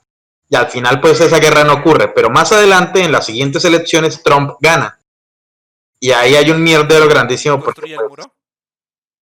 no construye el muro, pero pasa algo que es que o sea, la política de Trump es muy similar a la que el, el autor refleja en, en la novela, porque en la novela muestra que, que Trump es bastante impulsivo como es. Entonces, eh, hay algo que es el ascensor espacial, ¿no? El ascensor espacial se hace, se supone que, o sea, con la, la teoría es que como la Tierra rota y la parte que menos rota es la de, digamos, la de los centros, o sea, vendría siendo la que está cerca al Ecuador. Entonces, él construye un ascensor espacial en una parte del mundo y el otro lo quiere construir en Latinoamérica y Estados Unidos quiere controlar es- esa zona para que él no lo construya ahí. Y pues No. Trump usa muchas estrategias y no sé qué, ¿no? El punto es que el, el autor hace, o sea, básicamente ocurre una guerra civil y aparece mi país, que es Colombia. Y separan al país por la mitad, como lo que pasó en Vietnam. Y hay una guerra entre ambos y el protagonista apoya a uno de, de- los bandos y el bando que apoya está, tiene la capital en mi ciudad natal, en donde nací yo. Así pues obviamente se me dicen las bolas a cuadrada. Pero no, eso no fue la razón por la que me gustó, eso pasó mucho más adelante. En fin, con esto termina. Es el protagonista es bastante xenófobo, el autor no puede utilizar el potencial de la novela, es bastante triste. No sé, tiene muchas cosas que, que tienen razón en cuanto a lo, lo que dice que no gustan.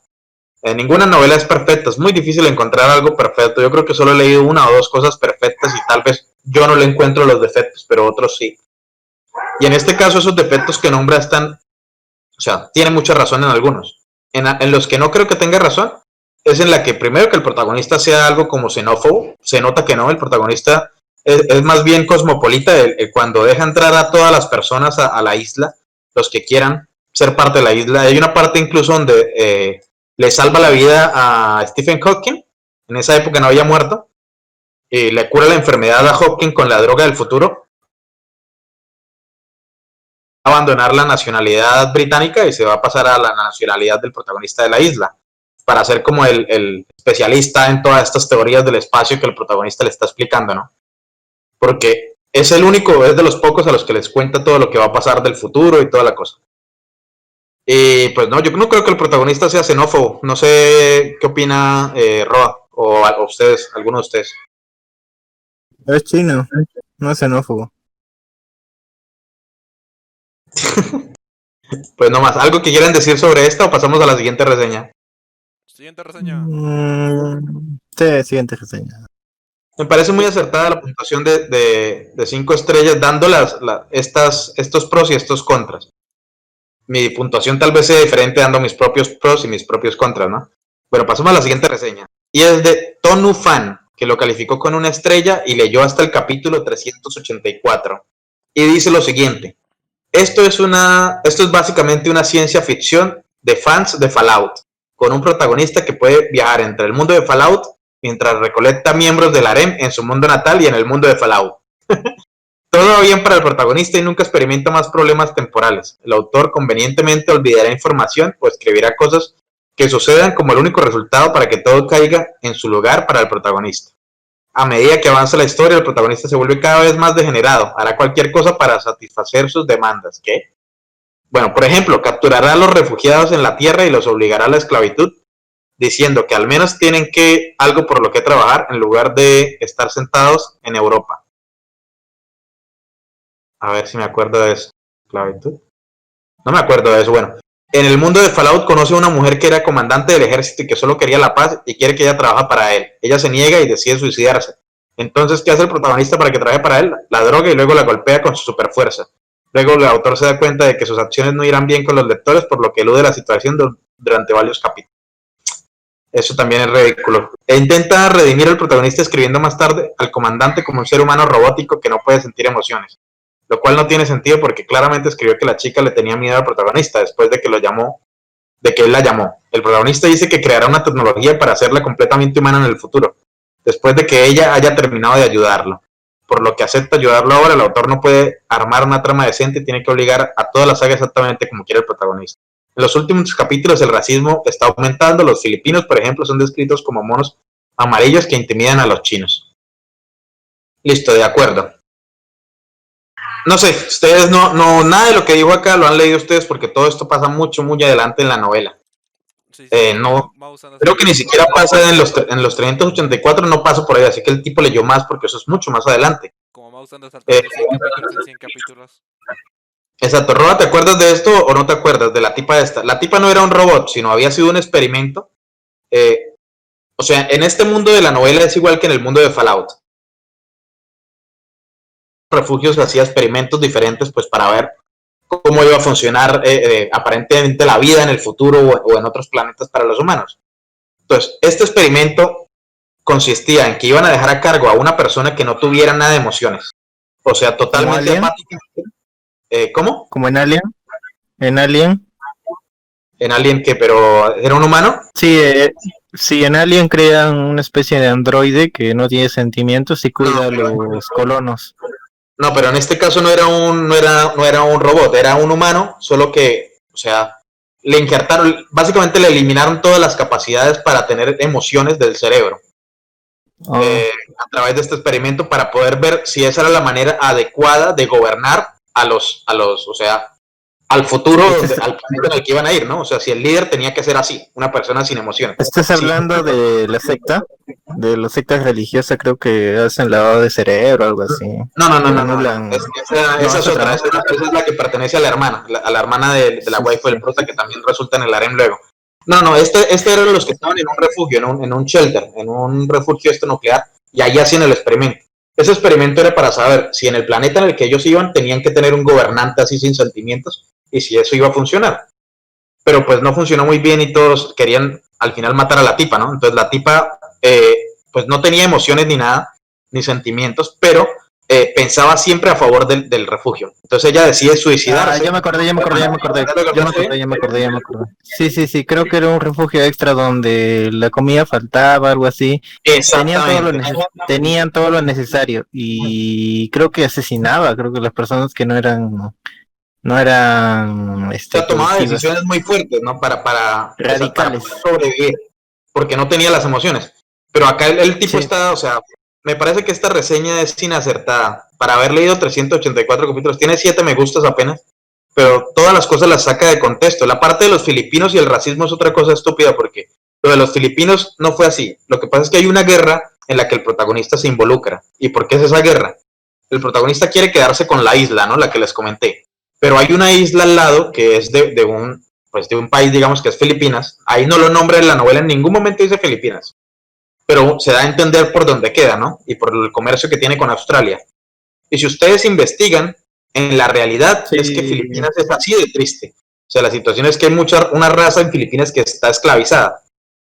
Entonces, no es como si fuera, estuviera tratando a los filipinos como algo que no son, porque básicamente los filipinos sí intimidan a esa otra raza. Y eso se puede investigar. Yo incluso ahorita chistoso porque pues es como con comedia negra, ¿no? Y en todas las no en todas las novelas chinas creo que los filipinos y los chinos se llevan mal más por eh, el conflicto de territorio que tienen. No fue tanto por eso, de lo que yo he leído en la historia, los, o sea, así como los japoneses le hicieron mierdas horribles a los chinos, los chinos hicieron mierdas horribles a los filipinos. Y tampoco ah, quieren Entonces, hicieron una masacre en la que llegaron allá y mataron un montón de, filipinos. Pero los filipinos también tomaron venganza y mataron un montón de civiles. Son, son conflictos antiguos. Y no, no tendría ni sentido. Pero no, acá donde lo está diciendo esto no tiene nada de contexto a lo que pasó en la realidad, en la historia de verdad. Porque, pues lo que dice, son descritos como monos amarillos que intimidan a los chinos. No, no intimidaban a los chinos, intimidaban a la otra raza que estaba ahí.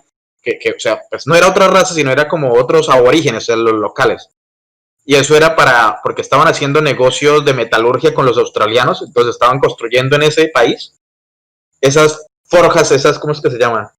Las fundiciones, y eso estaba destruyendo el medio ambiente. Y, y pues nada, no sé, y la parte de los esclavos europeos, eso es cuando creo que él, o sea, al principio la isla le faltaba mucha mano de obra, entonces él decidió ir por todos esos refugiados sirios, refugiados de toda esa guerra, y los traía que trabajaran allá, pero no es como, o sea, se los obliga a la esclavitud diciendo que al menos tienen algo por lo que trabajar. Eso no fue la esclavitud, los sacó de los campos donde los tenían los campos de refugiados para tenerlos en un lugar con trabajo y que estuviera, o sea, no, no sé qué es esclavitud, no es como si no les estuviera pagando, eran empleados. Y les pagaba bien y tenían vacaciones. Exactamente, o sea, todo esto lo saca de contexto, esta reseña está totalmente de contexto, pero pues es de cosas que pasan mucho más adelante. Así que no deshacer. ¿Cuánto le ¿100 mil dólares? 100 mil dólares al mes, creo, algo así. ¿A quién? A... Al año. A los trabajadores, creo que al año les pagan 100 mil. No, y les daban la oportunidad de estudiar. Y la gente de esa isla, básicamente, el tipo se volvió, o sea, la empresa del tipo se volvieron los salvadores porque, pues, era una empresa, un país bananero, una isla bananera que no tenía futuro ni nada, llena de dictadores que todos se lo robaban. Y el protagonista llegó allá, instauró como su gobierno títere, pero empezó a invertir muchísimo dinero en el turismo, en todo, en la educación y, y pues nada, pasemos a la, siguiente reseña. ¿O tienen algo que decir de esta? Lo digo porque es que estas cosas ni siquiera son de, algo. O sea, es que se los aseguro, eso no es en el 384, porque eso es cuando va a construir Exacto, eso es como en el 700 o algo así. Pero bueno, eh, pasemos a la última reseña, que es de Dark Z, que dice haber leído hasta el 233 y le pone 5 estrellas. Y dice lo siguiente, esta persona tiene cuántas me gustas, tiene seis me gustas. Pensé que tendría más, pensé que había elegido otra, ¿dónde está? No si era esta. Dice lo siguiente, enumeraré las razones por las que creo que cinco estrellas está bien. Con suerte esto ayudará a otros a decidir leer esta historia.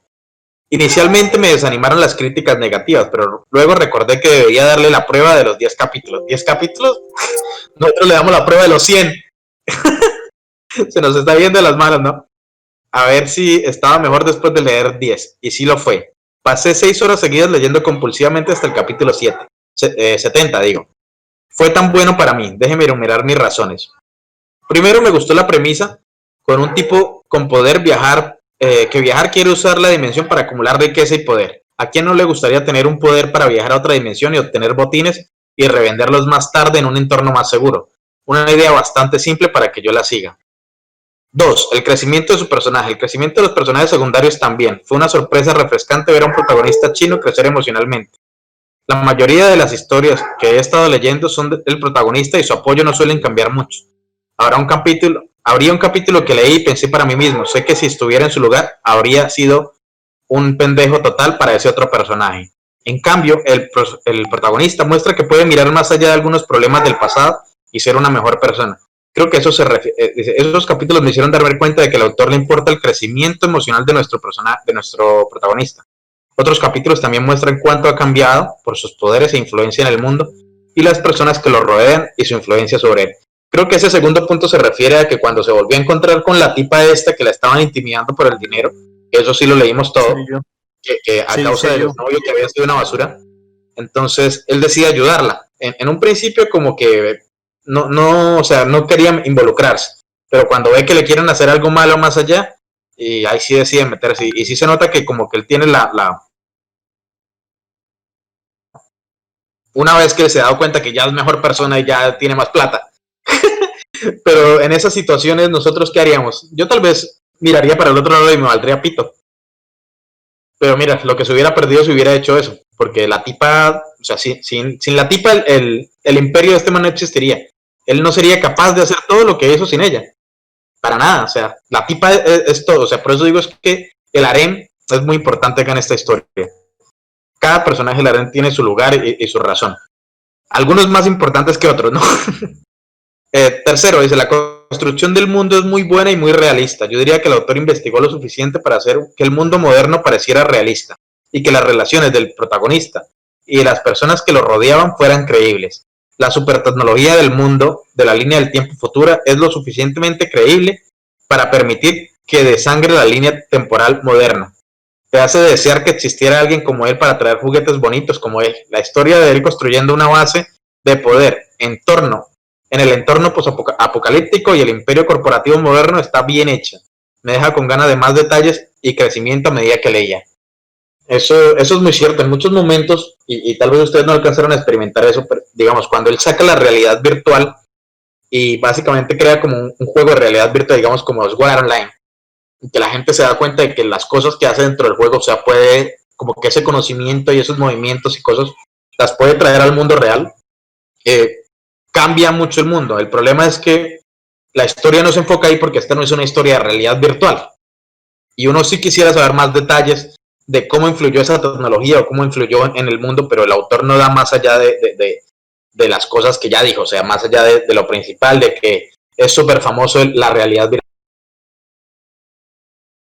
Juego súper famoso y tiene muchos jugadores. Eh, convierte, o sea, la gente ya prefiere ir a meterse en el jueguito y ir a comprar dentro del juego porque hay centros comerciales dentro del juego y muchas cosas. Eh, cuatro, es una persona imperfecta, no es una persona perfecta ni superpoderosa, ni siquiera de cerca, pero sus defectos lo hacen humano y no un monstruo o un idiota. Un ejemplo que otros critican, que él duerme alrededor de seis, de, de, que él duerme alrededor. Sí, el sexo existe en esta historia. Su creciente influencia atraerá mujeres hacia él, Así que como todos los machos adultos se acostará con ellas, imagínate. Pero él tiene lo suficiente autocontrol para no dormir con cada mujer de dos patas que se cruza en su camino. Ese es un personaje complejo. Los simples dormirían como una puta o serán un rey de su harem y no podrían decidir. El autor decidió crear a alguien que sepa que tiene vaginas en todas partes, pero también muestra un hombre que sabe que hay momentos en los que la vagina no lo es todo. Si estaba ofendido con este punto, por el protagonista no recomiendo leer esta historia, porque el sexo también es una parte de este protagonista. Y creo que ahí este comentario va en contra de lo que decías, jefe, porque, eh, cuéntame, ahí se, se silenciaron todos, alguien quiere hablar. Estoy, esperando a que termines, estoy esperando a que termines, no te termines. Te lo estoy guardando y estoy respirando, tienes que decir, estoy haciendo un mantra. Estoy, estoy terminando el labio, estoy haciendo respiraciones para controlarme. Así. Ok, ya, ya, ya casi. Quinto, la intriga y la acción son increíbles y de primera categoría. A veces estaba tenso y lleno de suspenso. El escritor sabe escribir escenas de batalla, ya sean batallas políticas o combates. Tiene un buen toque allí. Los traductores y editores son los mejores al traducirlo a los lectores al inglés. En general, son mis principales razones por las que estoy en el campamento de cinco estrellas. Entonces, si crees que estas razones son suficientes, buenas, eh, suficientemente buenas, también léelo. Prueba los primeros 10 capítulos y si no te atrapó, puedes omitir esta historia. Pero si no puedes dejar, dejar de leer, entonces está atrapado como yo en la lucha de nuestro protagonista para construir el imperio en dos mundos. Y listo. Ahora sí, ¿quién quiere decir algo? Hablen, jefe. Este tipo se abrió de piernas y dijo, dame con todo, dame con todo. No, para, eh, le voy a tomar puntos, se los voy a dar. Le voy a ceder los puntos sobre lo que dice de historia y lo que dice de las peleas. La verdad, el cómo también hace el mundo futurista está muy bien hecho. No tengo nada que debatir con eso. En lo de que el protagonista no se mete con cualquier persona con dos piernas, en eso sí, de verdad, se burló la barda. ¿Alguien me puede decir si recuerdan a la tipa que le vendió la mansión? ¿No? Clarín, La tipa Clarín, como cajón que no cierra. De hecho, casi se rinde la tipa. O sea, realmente se metió con todas las mujeres que encontró y es lo que dije al No, in- había, había una con la que se quería meter, pero se arrepintió. Porque tenía cosas, otras cosas de qué preocuparse. No, había una. o sea, hay varias, o sea, tal vez en, en- en los primeros capítulos eso es cierto, pero ahí es donde, donde influye también el hecho del cambio. O sea, es que ese es el problema que estamos haciendo con las reseñas, y, y tal vez, pero al mismo tiempo no es un problema, sino yo creo que es el atractivo de nuestro podcast, jefe. Que es el hecho de que tal vez alguno de nosotros ya la haya leído más completa la novela que otros, o tal vez algunos lean más que otros, y eso de diferentes impresiones porque lo de que se mete con las mujeres es muy cierto lo que dices, jefe. Al inicio es así, él va detrás de cada vagina que encuentra, porque acuérdate que era un tipo, un pobre diablo sin trabajo, y, y de repente se le da esta oportunidad. Yo creo que es la naturaleza humana, es lo que haría la mayoría. Pero más adelante eso va cambiando, y, y las tipas se le ofrecen y, ah, sí, bien, gracias. Y él sigue porque pues, ya tiene estructurada a las personas que quiere y, y ya no busca solo sexo, sino busca una conexión más allá, ¿no? Pero es muy cierto lo que dice en los primeros capítulos. Y, y la tipa, de, incluso no sé si la policía sale cuando compra la mansión. Hay una policía que llega allá y, y al final la policía resulta también dándole. Eh, no- aquí es más. No alcanzaron a llegar. Él No, cuando ya tiene la más mansión. No, ah, pero es que ustedes, ¿cuál dicen? ¿La mansión que, con- que compró en Japón o cuál mansión? La primera que compró No, en la que Corea, compra en cuando China. se encontraba con la chica que lo usó en la universidad. Ah, es que él compra una mansión más adelante en Japón y lo intentan asesinar. Pero en esa época ya es tan poderoso que pues mata a los asesinos muy rápido. El problema es que encuentran como pistas de que hubo muertos y todo y la policía se involucra y creen que el culpable es él. Obviamente sí es el culpable. Y llega una policía súper bonita ya a interrogarlo porque era la única que, creía que había sido él y, decía que todos los hombres ricos y poderosos eran basura y no sé qué. Y pues al final el tipo la profana, poco a poco la va corrompiendo, ¿no? Pero eso es cierto, eso va, cambiando poco a poco, porque más adelante él se encuentra con una tipa que es una de las hijas de, los políticos más duros allá de China y la rechaza. Y, y pasa en muchas ocasiones que se le arrojan y la rechaza. Incluso esta tipa, eh, ¿cómo es que se llama? Ah, mierda, se me olvida el nombre. Eh, la que hace de Harry Potter. La que está en Harry Potter, Hermione, ¿cómo se llama la actriz?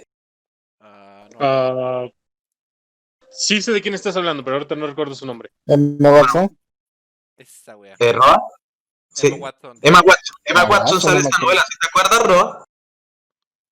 Eh, ¿O no recuerdas? no. O, o- o tal vez sale más adelante, no creo. Bueno, el punto es que también rechaza, rechaza como, como a Emma Watson en varias situaciones porque le está dando un papel, creo que para una película o algo así. O estoy confundiendo la novela con otra. Creo que estoy teniendo un lapsus mental y la confundí con otra. Sí. Creo que sí. Creo que sí. Bueno, el punto es que más adelante de la creo que sí la confundí. Pero a la, a la otra sí, a la del político chino sí la rechaza y pues eso va evolucionando en la mentalidad, ¿no? Pero bueno, eh, volví a interrumpirte, jefe, se le tiene que quitar esa manía, maldita sea. Está sé, yo silenciando, sé, chico. chicos. Luego nos dicen locos. La represión de este podcast. Yo que les abro mi corazón, ustedes me lo destruyen. Eh, lo que dijo ahorita el reseñó la novela hizo ver al protagonista como todo un hombre bondadoso que supo olvidar lo que pasó en el pasado y siguió adelante. No es cierto, recordemos, cuando salva a la tipa que después lleva la empresa a ser multimillonaria, solamente la salvó para humillarla. O sea, no lo hizo porque él quisiera salvarlo o algo así. Solamente lo hizo para poder humillarla todo lo que, lo- todo lo que pudiera.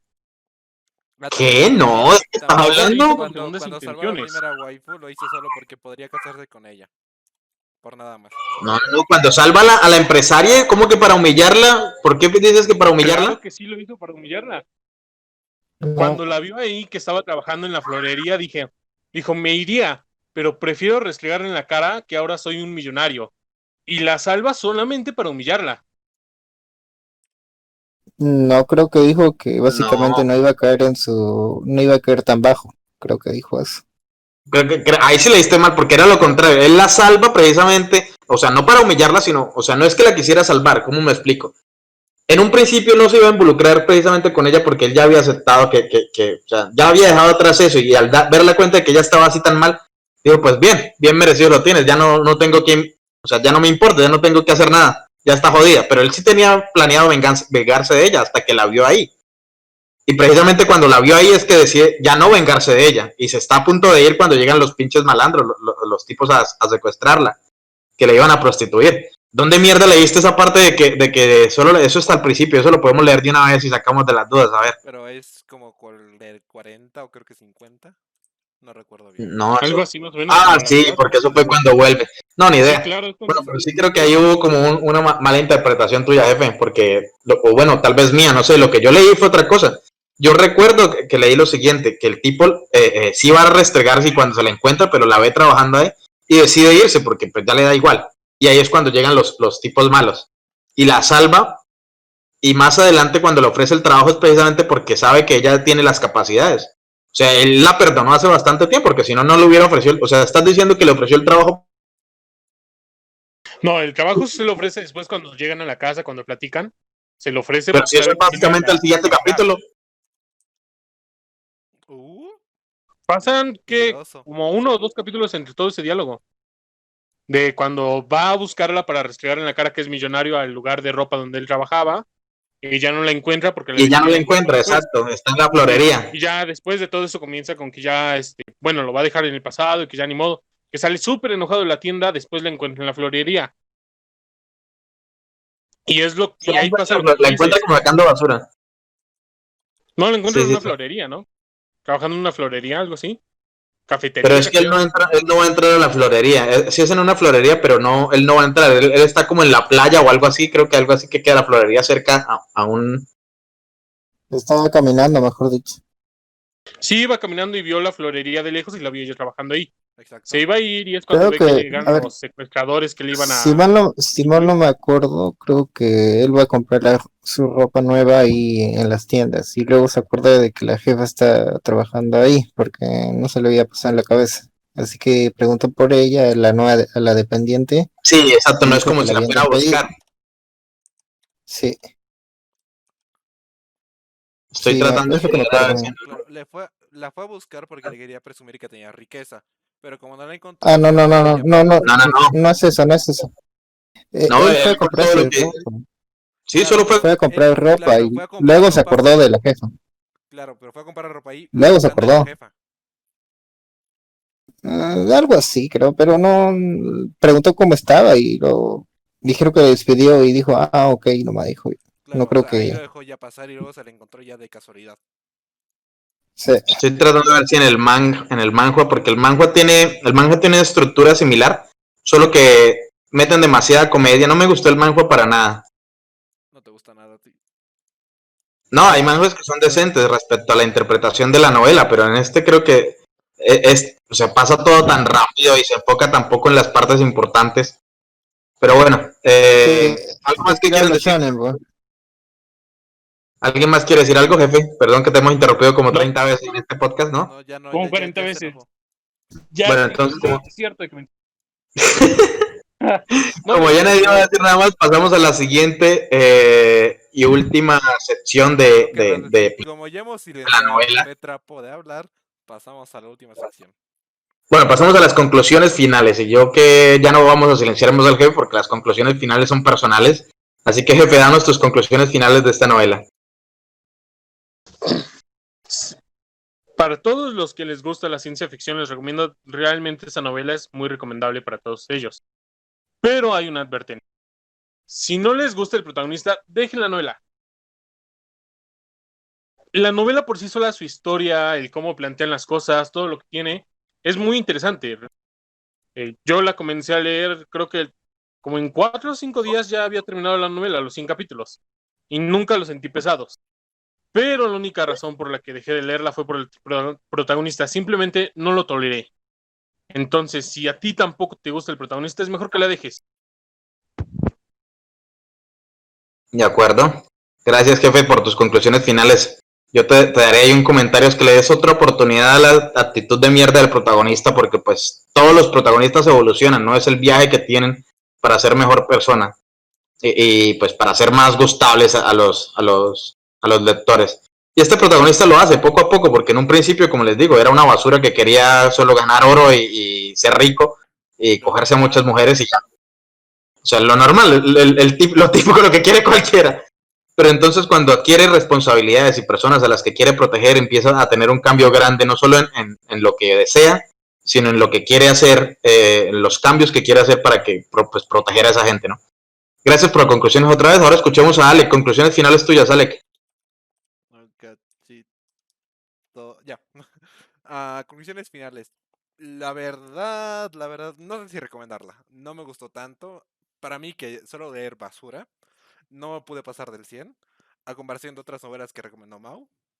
Lo que acabo de destacar una cosa es que al principio la parte del apocalipsis es lo divertido, mientras que lo que es el, mundo, la actualidad, eh, son como arcos de... ¿Cómo se dice? Arcos de, arcos de transición. Pero pasado un tiempo, lo que es el apocalipsis se vuelve aburrido y repetitivo y no te lo puedes aguantar. Mientras que lo que es la, el mundo actual ya, es lo divertido. Lo que sí tengo que admitir es que los, los capítulos son bastante cortos y se pasan bastante rápido, por lo cual te podrías pasar lo que es la parte mala de la novela y llegar a lo que Mau dice y nos está recalcando todo el podcast. Eh, pues bien, muchas gracias por las conclusiones finales. ¿El, el qué? Eh, eso es algo que me pasó a mí bastante, no sé si Roa le habrá pasado algo similar, que, leyó también bastante de la novela, más, allá del, del, 800 creo que, leyó. El punto es que, que sí pasa mucho que uno lee las partes apocalípticas y trata de que avancen más rápido porque uno quiere ver cómo se desarrolla ese, ese reino que creó el protagonista en el, en el otro mundo. Aunque obviamente el que creó en el, en el mundo apocalíptico también es interesante, pero tal vez no tanto como, como el, del, el del mundo moderno, ¿no? Y pues nada, gracias por las conclusiones ahí, eh, Alec. Roa, tus conclusiones, cuéntanos. Bueno, yo sí lo tomé un cariño a esta, la leí y como dijeron ellos que es bien corta, yo lo empecé a leer y creo que en una semana lo terminé hasta más del 500. Y a mi parecer era que eh, la parte emocionante era la parte del apocalipsis y luego la parte del, del mundo real era algo medio aburrido, pero poco a poco fue cambiando, haciendo de que la parte del apocalipsis del mundo sea una palanca para que realce más el mundo actual, donde transcurre toda la trama, que es la parte más interesante. Eh, si conoces algunas cosas de puntos de vista de el mundo entero sobre organizaciones mundiales, o sea, regímenes, eh, eh, fuerzas gubernamentales y todo esto, es interesante porque llegas a comprender a, ciertas, ciencia cierta todo, toda esta novela. No es aburrida para mí, porque esta refleja mucho lo que me gusta de, de las novelas, o sea, que tenga una trama que sea lineal, no, no, no pausada, sino algo que avance y escale a cosas mayores. No escuché nada, pero no es algo que recalcaría. a mí se me está cortando igual de Roa. O empecé a escuchar entrecortado y al final, Roa. ¿Hola?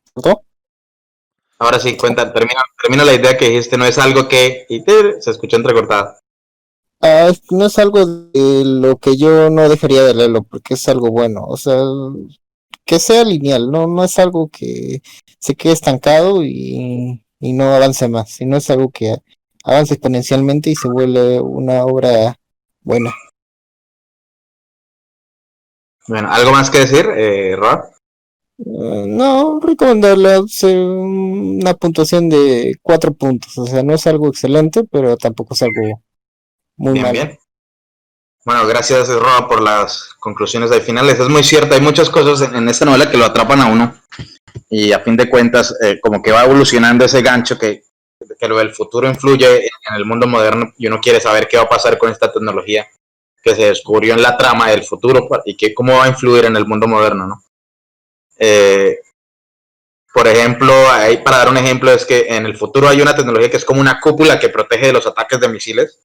Entonces el protagonista la trae al mundo moderno y, básicamente gracias a eso es que puede amenazar a los otros países sin que ellos puedan amenazarlo, porque pues esa cúpula evita que, le pase cualquier cosa al, al país del prota. Eh, ahora sí, mis conclusiones finales para ir avanzando rápido, que todavía nos faltan las recomendaciones y ya vamos en hora y media. Yo a esta novela le voy a dar un 4-5 de 5 para novela china, que es una puntuación bastante alta, yo creo que es la más alta que he dado hasta ahora. Por dos razones. Le pensaba dar solo 4, pero es que ese 5 adicional se lo doy porque precisamente ayer, fue antier, que me acordé que salía el país donde nací y mi ciudad. Ya se ¿Por qué? ¿Por qué? porque nos peleamos contigo. No, no, no. Nos peleamos contra tus No, yo estoy de acuerdo, estoy de acuerdo en, en contra de Para nada, para nada. Estoy de acuerdo con cualquier opinión porque la idea de este podcast cuando empezamos a hacerlo y cuando les propuse que lo hiciéramos era precisamente eso, tener diferentes opiniones y leer diferentes cosas. Somos, o sea, somos lectores muy diferentes. Algunos de acá leen más chinas que japonesas, otros más japonesas que chinas, diferentes tipos de géneros. Al jefe le gustan más las cosas vainilla, eh, a Roa le gustan más las cosas marranas. Alec yo creo que es el que lee acá de todo, eh, eh, tiene un poquitico más de, de- de- de variedad. Y yo leo más que todo chinas, ¿no? Pero aún así, como que cada uno tiene sus cosas y la idea es hablar de todo un poco y poder, pues, leer un poco más de, de lo que no leemos. Eh, de nuevo, retomando, le doy un 4,5, pues pensaba en solo un 4 también, pero es que ese 5 adicional se lo doy porque me acordé precisamente de eso. Y es muy bonito encontrarse en una novela que escribió un tipo al otro lado del puto mundo, eh, eh, que escribió algo sobre el lugar donde naciste y con los nombres bien escritos y con las locaciones y todo. O sea, se estudió la geografía de mi país para saber cómo, cómo crear esa guerra civil en ese arco de, de, de, la guerra civil de Colombia. Entonces, muy genial esa parte, me gustó. Y esta novela tiene algo que me atrapó bastante y es el hecho de que el autor investigó, o sea, se nota la investigación, se nota el trabajo para tratar de, de que los lectores entiendan toda esta referencia.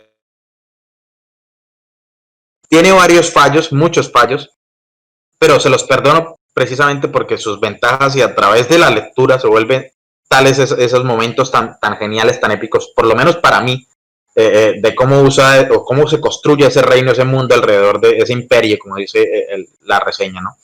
Entonces eso me pareció muy genial y era algo novedoso, todavía no he visto algo similar, y eso que he empezado a leer novelas de este género, de, de mundo moderno o, o de alguien que renació en el mundo antiguo, pero que viene del futuro. Entonces, por ejemplo, me leí otra de un tipo que era un comerciante de, acciones de valores y se quebró y se suicidó y cuando despertó resultó que despertó cuando era un niño. Y, no había habido una crisis económica ni nada por el estilo, entonces es genial. Y ya con eso termina, termina mi recomendación. 4 de 5, muy muy buena a mi parecer, muy disfrutable, tal vez el problema es que es difícil atravesar la primera etapa antes de que, de- o sea, la, la etapa de la novela hasta antes de que eh, el protagonista tenga una base real donde empiece a construir eh, eh, lo suyo, o sea, su propiedad, su país, sus cosas, porque antes de que empiece, antes de que tenga ese lugar no es tan buena como debería ser y como se volvió la novela. Y ya con eso termina. Pasemos ahora sí a la última sección de, del podcast. Recomendaciones. La sección de recomendaciones, como ya saben, es donde cada uno de los podcasters recomienda algo que esté viendo independientemente de lo que sea, anime, novelas ligeras, series, eh, un canal de YouTube, lo que sea. Yo creo que recomendé un canal de YouTube, sí. Eh, cualquier pendejada que se les ocurra recomendar. Hay mucho ruido acá de, de animales, así que, eh, Alec, recomendaciones de la semana, empiezas tú, habla. Ya, ya, ah, le doy el placer a Mao de leer el nombre que ha escrito. En japonés, por favor. A ver, el nombre, ¿dónde diablos está? No lo veo. ¿Lo veo más arriba? Sí, ¿No lo veo? Más arriba. Abajo. A ver, Alec, pobre jefe. Aquí está, recomendación. En japonés es, Dios mío, Kaku no Hitsuryokusha, Hitsuryokusha, ni Naritakute. Y en inglés es To Be a Power in the Shadows. O Ay, esa es muy buena novela, eh. para hacer un poder en las sombras. Se trata de. Increíble que tengas que recomendar una novela. Eh, no sabía qué Bueno, dale, recomendar, no sabía qué recomendar, la verdad. No, no tenía nada de este estilo. Ya. Ah, tenía un texto que lo voy a Dale. eliminar por pendejo, así que lo que me acuerdo voy a decir.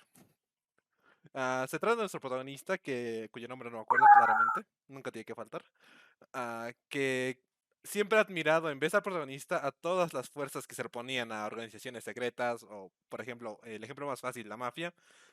Y lo que ha hecho durante toda su vida es vivir la vida de, como él lo llama, un mob, ocultando su fuerza. Él aprendió artes marciales y es muy fuerte. Pero por alguna razón que nunca me voy a nunca voy a entender, se pregunta, en caso de que me lancen una bomba nuclear, ¿qué se supone que voy a hacer? y resulta que llega a la exitosa conclusión de que tiene que usar magia. Y resulta que en uno de esos días que estaba intentando alcanzar la magia, ah, aparece una luz de la cual él cree que es donde va a conseguir magia, pero no, era nuestro alegre señor camión que lo mandó en Isekai. Donde en dicho Isekai, pasados los años, él, él madura un poco, pero se encuentra con... con, con, con ¿quién era? Se encuentra con una chica que tenía una enfermedad de maná. Y para llevarla a su lado, como todavía no había dejado su sueño de ser una organización en las sombras, ah, decide contarle una historia de que todos los que tienen esa enfermedad son descendientes del héroe y de que el rey demonio los había maldecido. Pero tal resulta la casualidad de que esa historia era real. Y así empieza su organización mientras él no sabe. Y, las, y el protagonista y esa chica van recolectando personas para que la ayuden a derrotar esa organización. Mientras que nuestro protagonista cree que todo lo que están haciendo durante ese tiempo es estar jugando y que le están siguiendo la corriente. Y eso es todo. De acuerdo, interesante recomendación. Yo creo que les he hablado a ustedes de que me encantan esas novelas eh, eh, o historias o lo que sea en la que el protagonista empieza siendo un bebé básicamente. Y esta es una de esas y por eso es que la tengo tan presente porque recuerdo haber leído la infancia del protagonista. Y, y en esa época estaba escribiendo mi propia novela también, así que recuerdo haber tomado algunas ideas de, de, de, de esto, aunque pues no salieron tan bien estructuradas. Algunas. No está mal, aunque se vuelve algo flojita más adelante. Es una japonesa. Tiene, tiene como el estilo más, más de coreana que japonesa, pero me gusta. No estuvo mal. Hasta Se donde leí. vuelve floja porque más o menos crea otra organización que lucha a su misma organización. O sea, no le encuentro mucho sentido. También. Sí, el protagonista es, es todo bizarro, pero bueno. Exacto. Igual Sí. no es que fuera mal. Buena recomendación, eh, eh, Ale, gracias. Ahora, ahora pasemos ahora sí la recomendación de, de creo que el jefe, dejemos arroba para el final, que tiene ya ahí el escrito larguísimo. sí. Jefe, tu recomendación.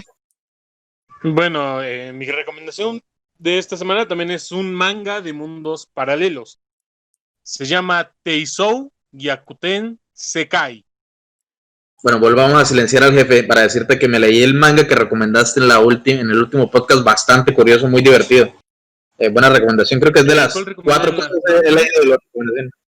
No me acuerdo cuál fue el de las tipas estas que se venían cuando las tocaban. Ah, para el Paradise. Para el Sí, sí, sí. Ahí voy al día, no estuvo mal, no estuvo mal. Está decente, la historia es interesante incluso. Está bastante bueno. Algo Lo único que me molesta es que a veces te toman demasiado tiempo para las escenas puercas.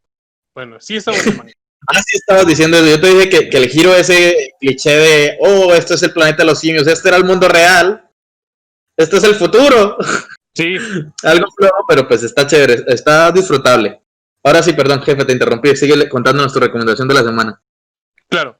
Eh, este manga, la protagonista despierta y se da cuenta de que eh, está en un hospital, sufrió un accidente y cuando despierta sus amigas comienzan a hablar extraño. Le preguntan si es cierto que los enfermeros le hacen un rapidín si ella le dice que lo necesita o si los enfermeros le hacen cosas lascivas mientras ella estaba durmiendo y le comienzan a preguntar si ya vio el DVD para adultos que le prestaron o si vio la nueva revista que salió con nombres varoniles. Entonces ya comienza a preguntar qué diablos está pasando porque pues las mujeres no, no hablan, bueno, al menos las mujeres de secundaria de Japón no hablan de esa forma. Y cuando comienza a mirar a los lados se da cuenta que hay un cartel enorme con un hombre en un micro bikini que está tomando cervezas. Entonces ella dice, ¿qué diablos tiene que ver un hombre que ver con las cervezas y por qué tiene que estar tan desnudo?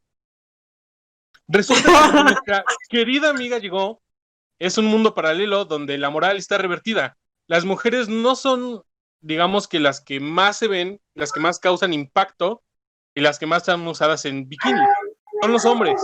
No hay enfermeras, no hay secretarias, hay enfermeros, hay secretarios y lo que parece más sexy son los hombres y de hecho los que cuidan más su castidad son los hombres ante las mujeres que no paran de avergonzarlos. O sea, que existe es el matriarcado. Feminista, un mundo feminista. Es un mundo feminista. Está No, porque las feministas buscan igualdad y acá está totalmente al revés, matriarcado, que sería lo opuesto al patriarcado. ¿Qué Feminista pasa? ¿Qué pasa? supone ¿Que es qué? medio. Se supone que el feminismo es algo medio, no es lo que, se- o sea, se está, pues, que un montón de ruido empezó a ver acá, joder. Eh, bueno, re- retomamos, algo más que quieras decir, jefe, interesante la recomendación, le voy a dar una oportunidad a unos capítulos, pero Es no, no suena muy, muy divertido porque la protagonista ya no quiere regresar a su mundo debido a que sus compañeras le dicen que si ellas fueran a un mundo donde los hombres fueran los que buscaran a las mujeres ya se habrían, ya se habrían vuelto unas golfas. Entonces ya cuando piensa en su otro yo que viajó al mundo paralelo donde los hombres son quienes buscan ya no quiere volver a su mundo y todas las situaciones muy graciosas y muy curiosas que pasan en este manga. Realmente es muy entretenido y a mí me hizo reír a veces que hasta me dolía, que hasta me dolía el estómago. Bueno, jefe, voy a empezar leí, a subirte- voy a empezar a subir el jefe en categoría de marranés igual a la de Roa, ¿eh? Que está recomendando puras cosas marranas una tras de otra, tras de otra. Eh, me, me, me confundes. Te tenía en otra, en otra opinión. De hecho, esto es, es algo extraño de, de Mau que me tenga abajo de Roa. Porque el que tiene la página de mangas marranos soy yo. Pero es que el que me recomendó cuando pedí la primera recomendación, me dice que me recomienda la cueva de la obscenidad. ¿Cómo voy a tener eh, eh, la primera impresión que me, que me da este cabrón? Es que es un puerco. Y eso no es todo. Lo primero que me recomendó eh, eh, jefe fue Bacarina, creo que fue, no me acuerdo. Que no has visto nada de lo que yo he leído. que- O sea, No me acuerdo qué fue lo primero que me recomendó. Ah, que los yo tome. Pero bueno, ah, sí. ¿Algo más que quieras recomendar o algo más que quieras decir, jefe? No, esa es mi recomendación de esta semana. Espero y llegan a verla. Ah. Espero que les guste.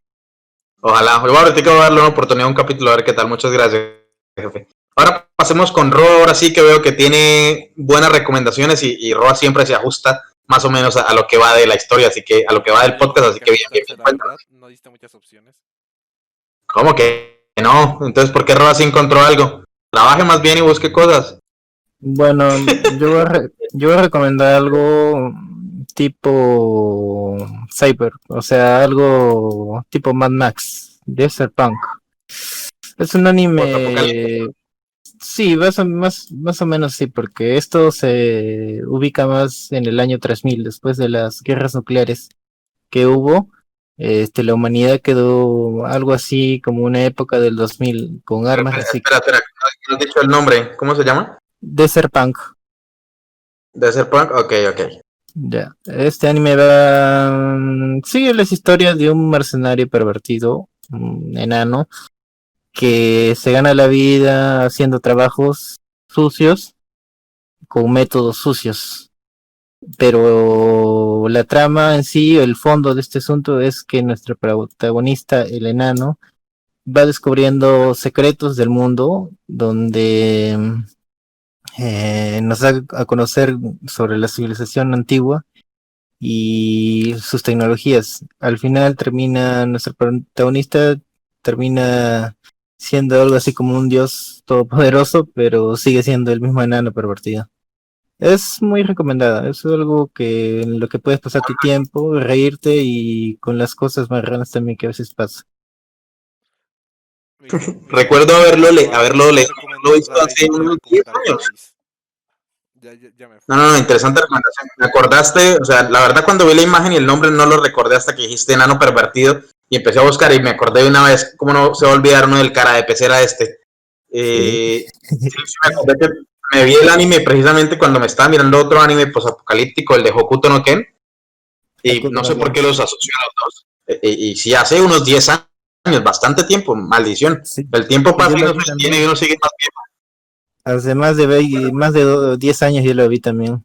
Es una buena, Sí, sí, sí, no- hace buena anime. tiempo. Bueno, cuéntanos, ¿qué más vas a recomendar? Veo que tienes otra recomendación ahí anotada, cuéntame. No, no, no, eso lo que estaba pasando es de lo que posiblemente los iba a hacer leer. Ah, de, de la recomendación, ah, del siguiente podcast. Ah, bueno, entonces esta es tu recomendación de la semana, nada más. Sí, esta es la única, es un anime, o sea, de lo que encuentro, o sea, con la Ah, sí. No, y es muy, muy recomendable. Muchas gracias, de verdad. Esta, esta está muy disfrutable. Es más, le voy a dar también una oportunidad a esta para recordarla. Porque es que 10, 11 años que, que la he visto y obviamente me acuerdo del protagonista y me acuerdo de, de las primeras escenas allá en, en la... Cuando está encima de, de estas, ¿cómo es que se llama? De las dunas de arena, todo el mundo desértico. Es, es un, un anime bastante curioso y pasa desapercibido porque es bastante viejito ya. y con la Loli más. Y con la, más bien con no solo la Loli, sino, o sea, es, es bien, bien, o sea, interesante. Ahora sí, pasemos a mi recomendación antes de terminar el podcast y yo sí me voy a alejar un poquitico de las cosas otakus y un poquito No tengo plata para Netflix. No, no hay plata para Netflix, tengo pero les voy a plata para Disney Plus, no tengo plata para Amazon no, Video. les voy a recomendar para juegos de Steam.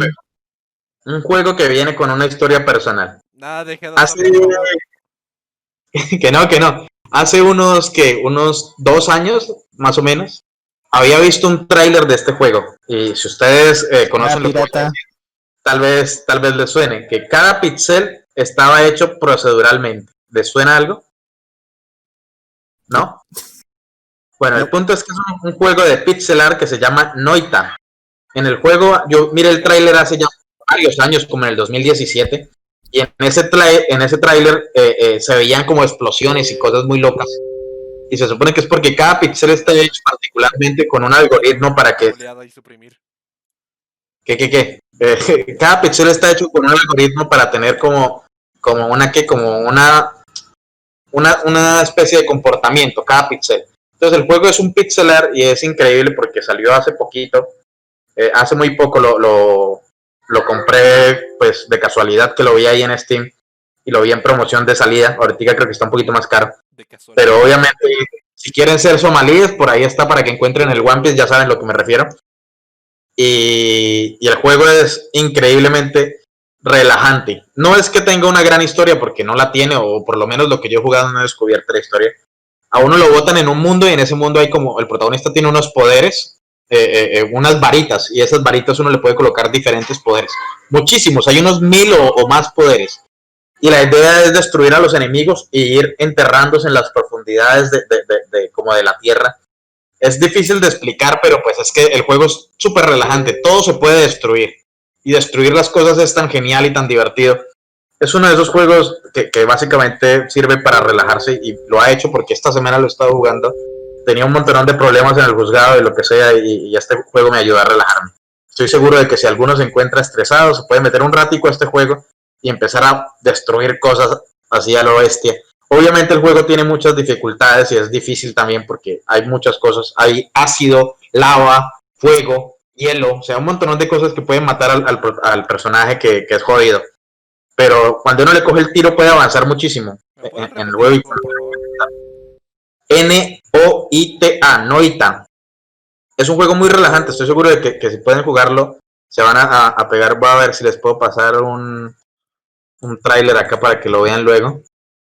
A ver, ahí les paso el tráiler Bueno, y, y pues básicamente es eso. Esa es la recomendación que les traigo esta semana. A ver si, a ver si recomiendo algo más. Creo que eso es lo único que estaba haciendo. Tenía otro juego que me descargué por ahí a los somalí y que lo probé que es Empire of Sin, que es un juego de mafia, pero la verdad lo iba a recomendar. Pensé que te estaba refiriendo a otro, por lo que decís. Hay uno, no sé si conoces, que se llama Tear Down. Donde literalmente todo el escenario es Ah, no. El que dices también es bueno, pero ese juego tiene unos más requisitos porque ese sí Sí, todo explota. Pero todo por No es pero pixelar, y por eso es- es que requiere más poder bruto. Sí, sí, sí, ese también lo he jugado, me gustó, pero no, no tanto como este, porque pues este es un juego de píxeles, de, de pixel art. O sea, es así como, como, ¿cómo es que se llama? ¿Cómo es que es, es este otro juego de la granjita? Eh, juego pixel art famoso. Ah, no sé. estoy mirando, juego pixel art famoso, a ver cuáles que conocen. Stranded Valley, el de la granja. ¿Sí, sí les suena? No, El de Katana Zero, que ¿te fue suena, bastante ¿te suena popular. Celeste? El Blasphemous, o sea, es, es así como, no sé si lo hayan... Pues nada, pruébelo, miren ahí el tráiler, hay muchas cosas. dos horas por si acaso. Bueno, listo, con eso terminamos, ahora sí, despedida, jefe, despídete. ahí Rob mandó, el. No puede despedirse, Ya- dice. Ya se fue. El jefe ya se fue, no mames. Se le fue el internet. No puede despedirse, dice, su Ah, la- malo. Ah, bueno, pues acuérdense de suscribirse al canal de Livinator aquí, en suscribirse acá abajo. Pueden escuchar el podcast. porque no silencia.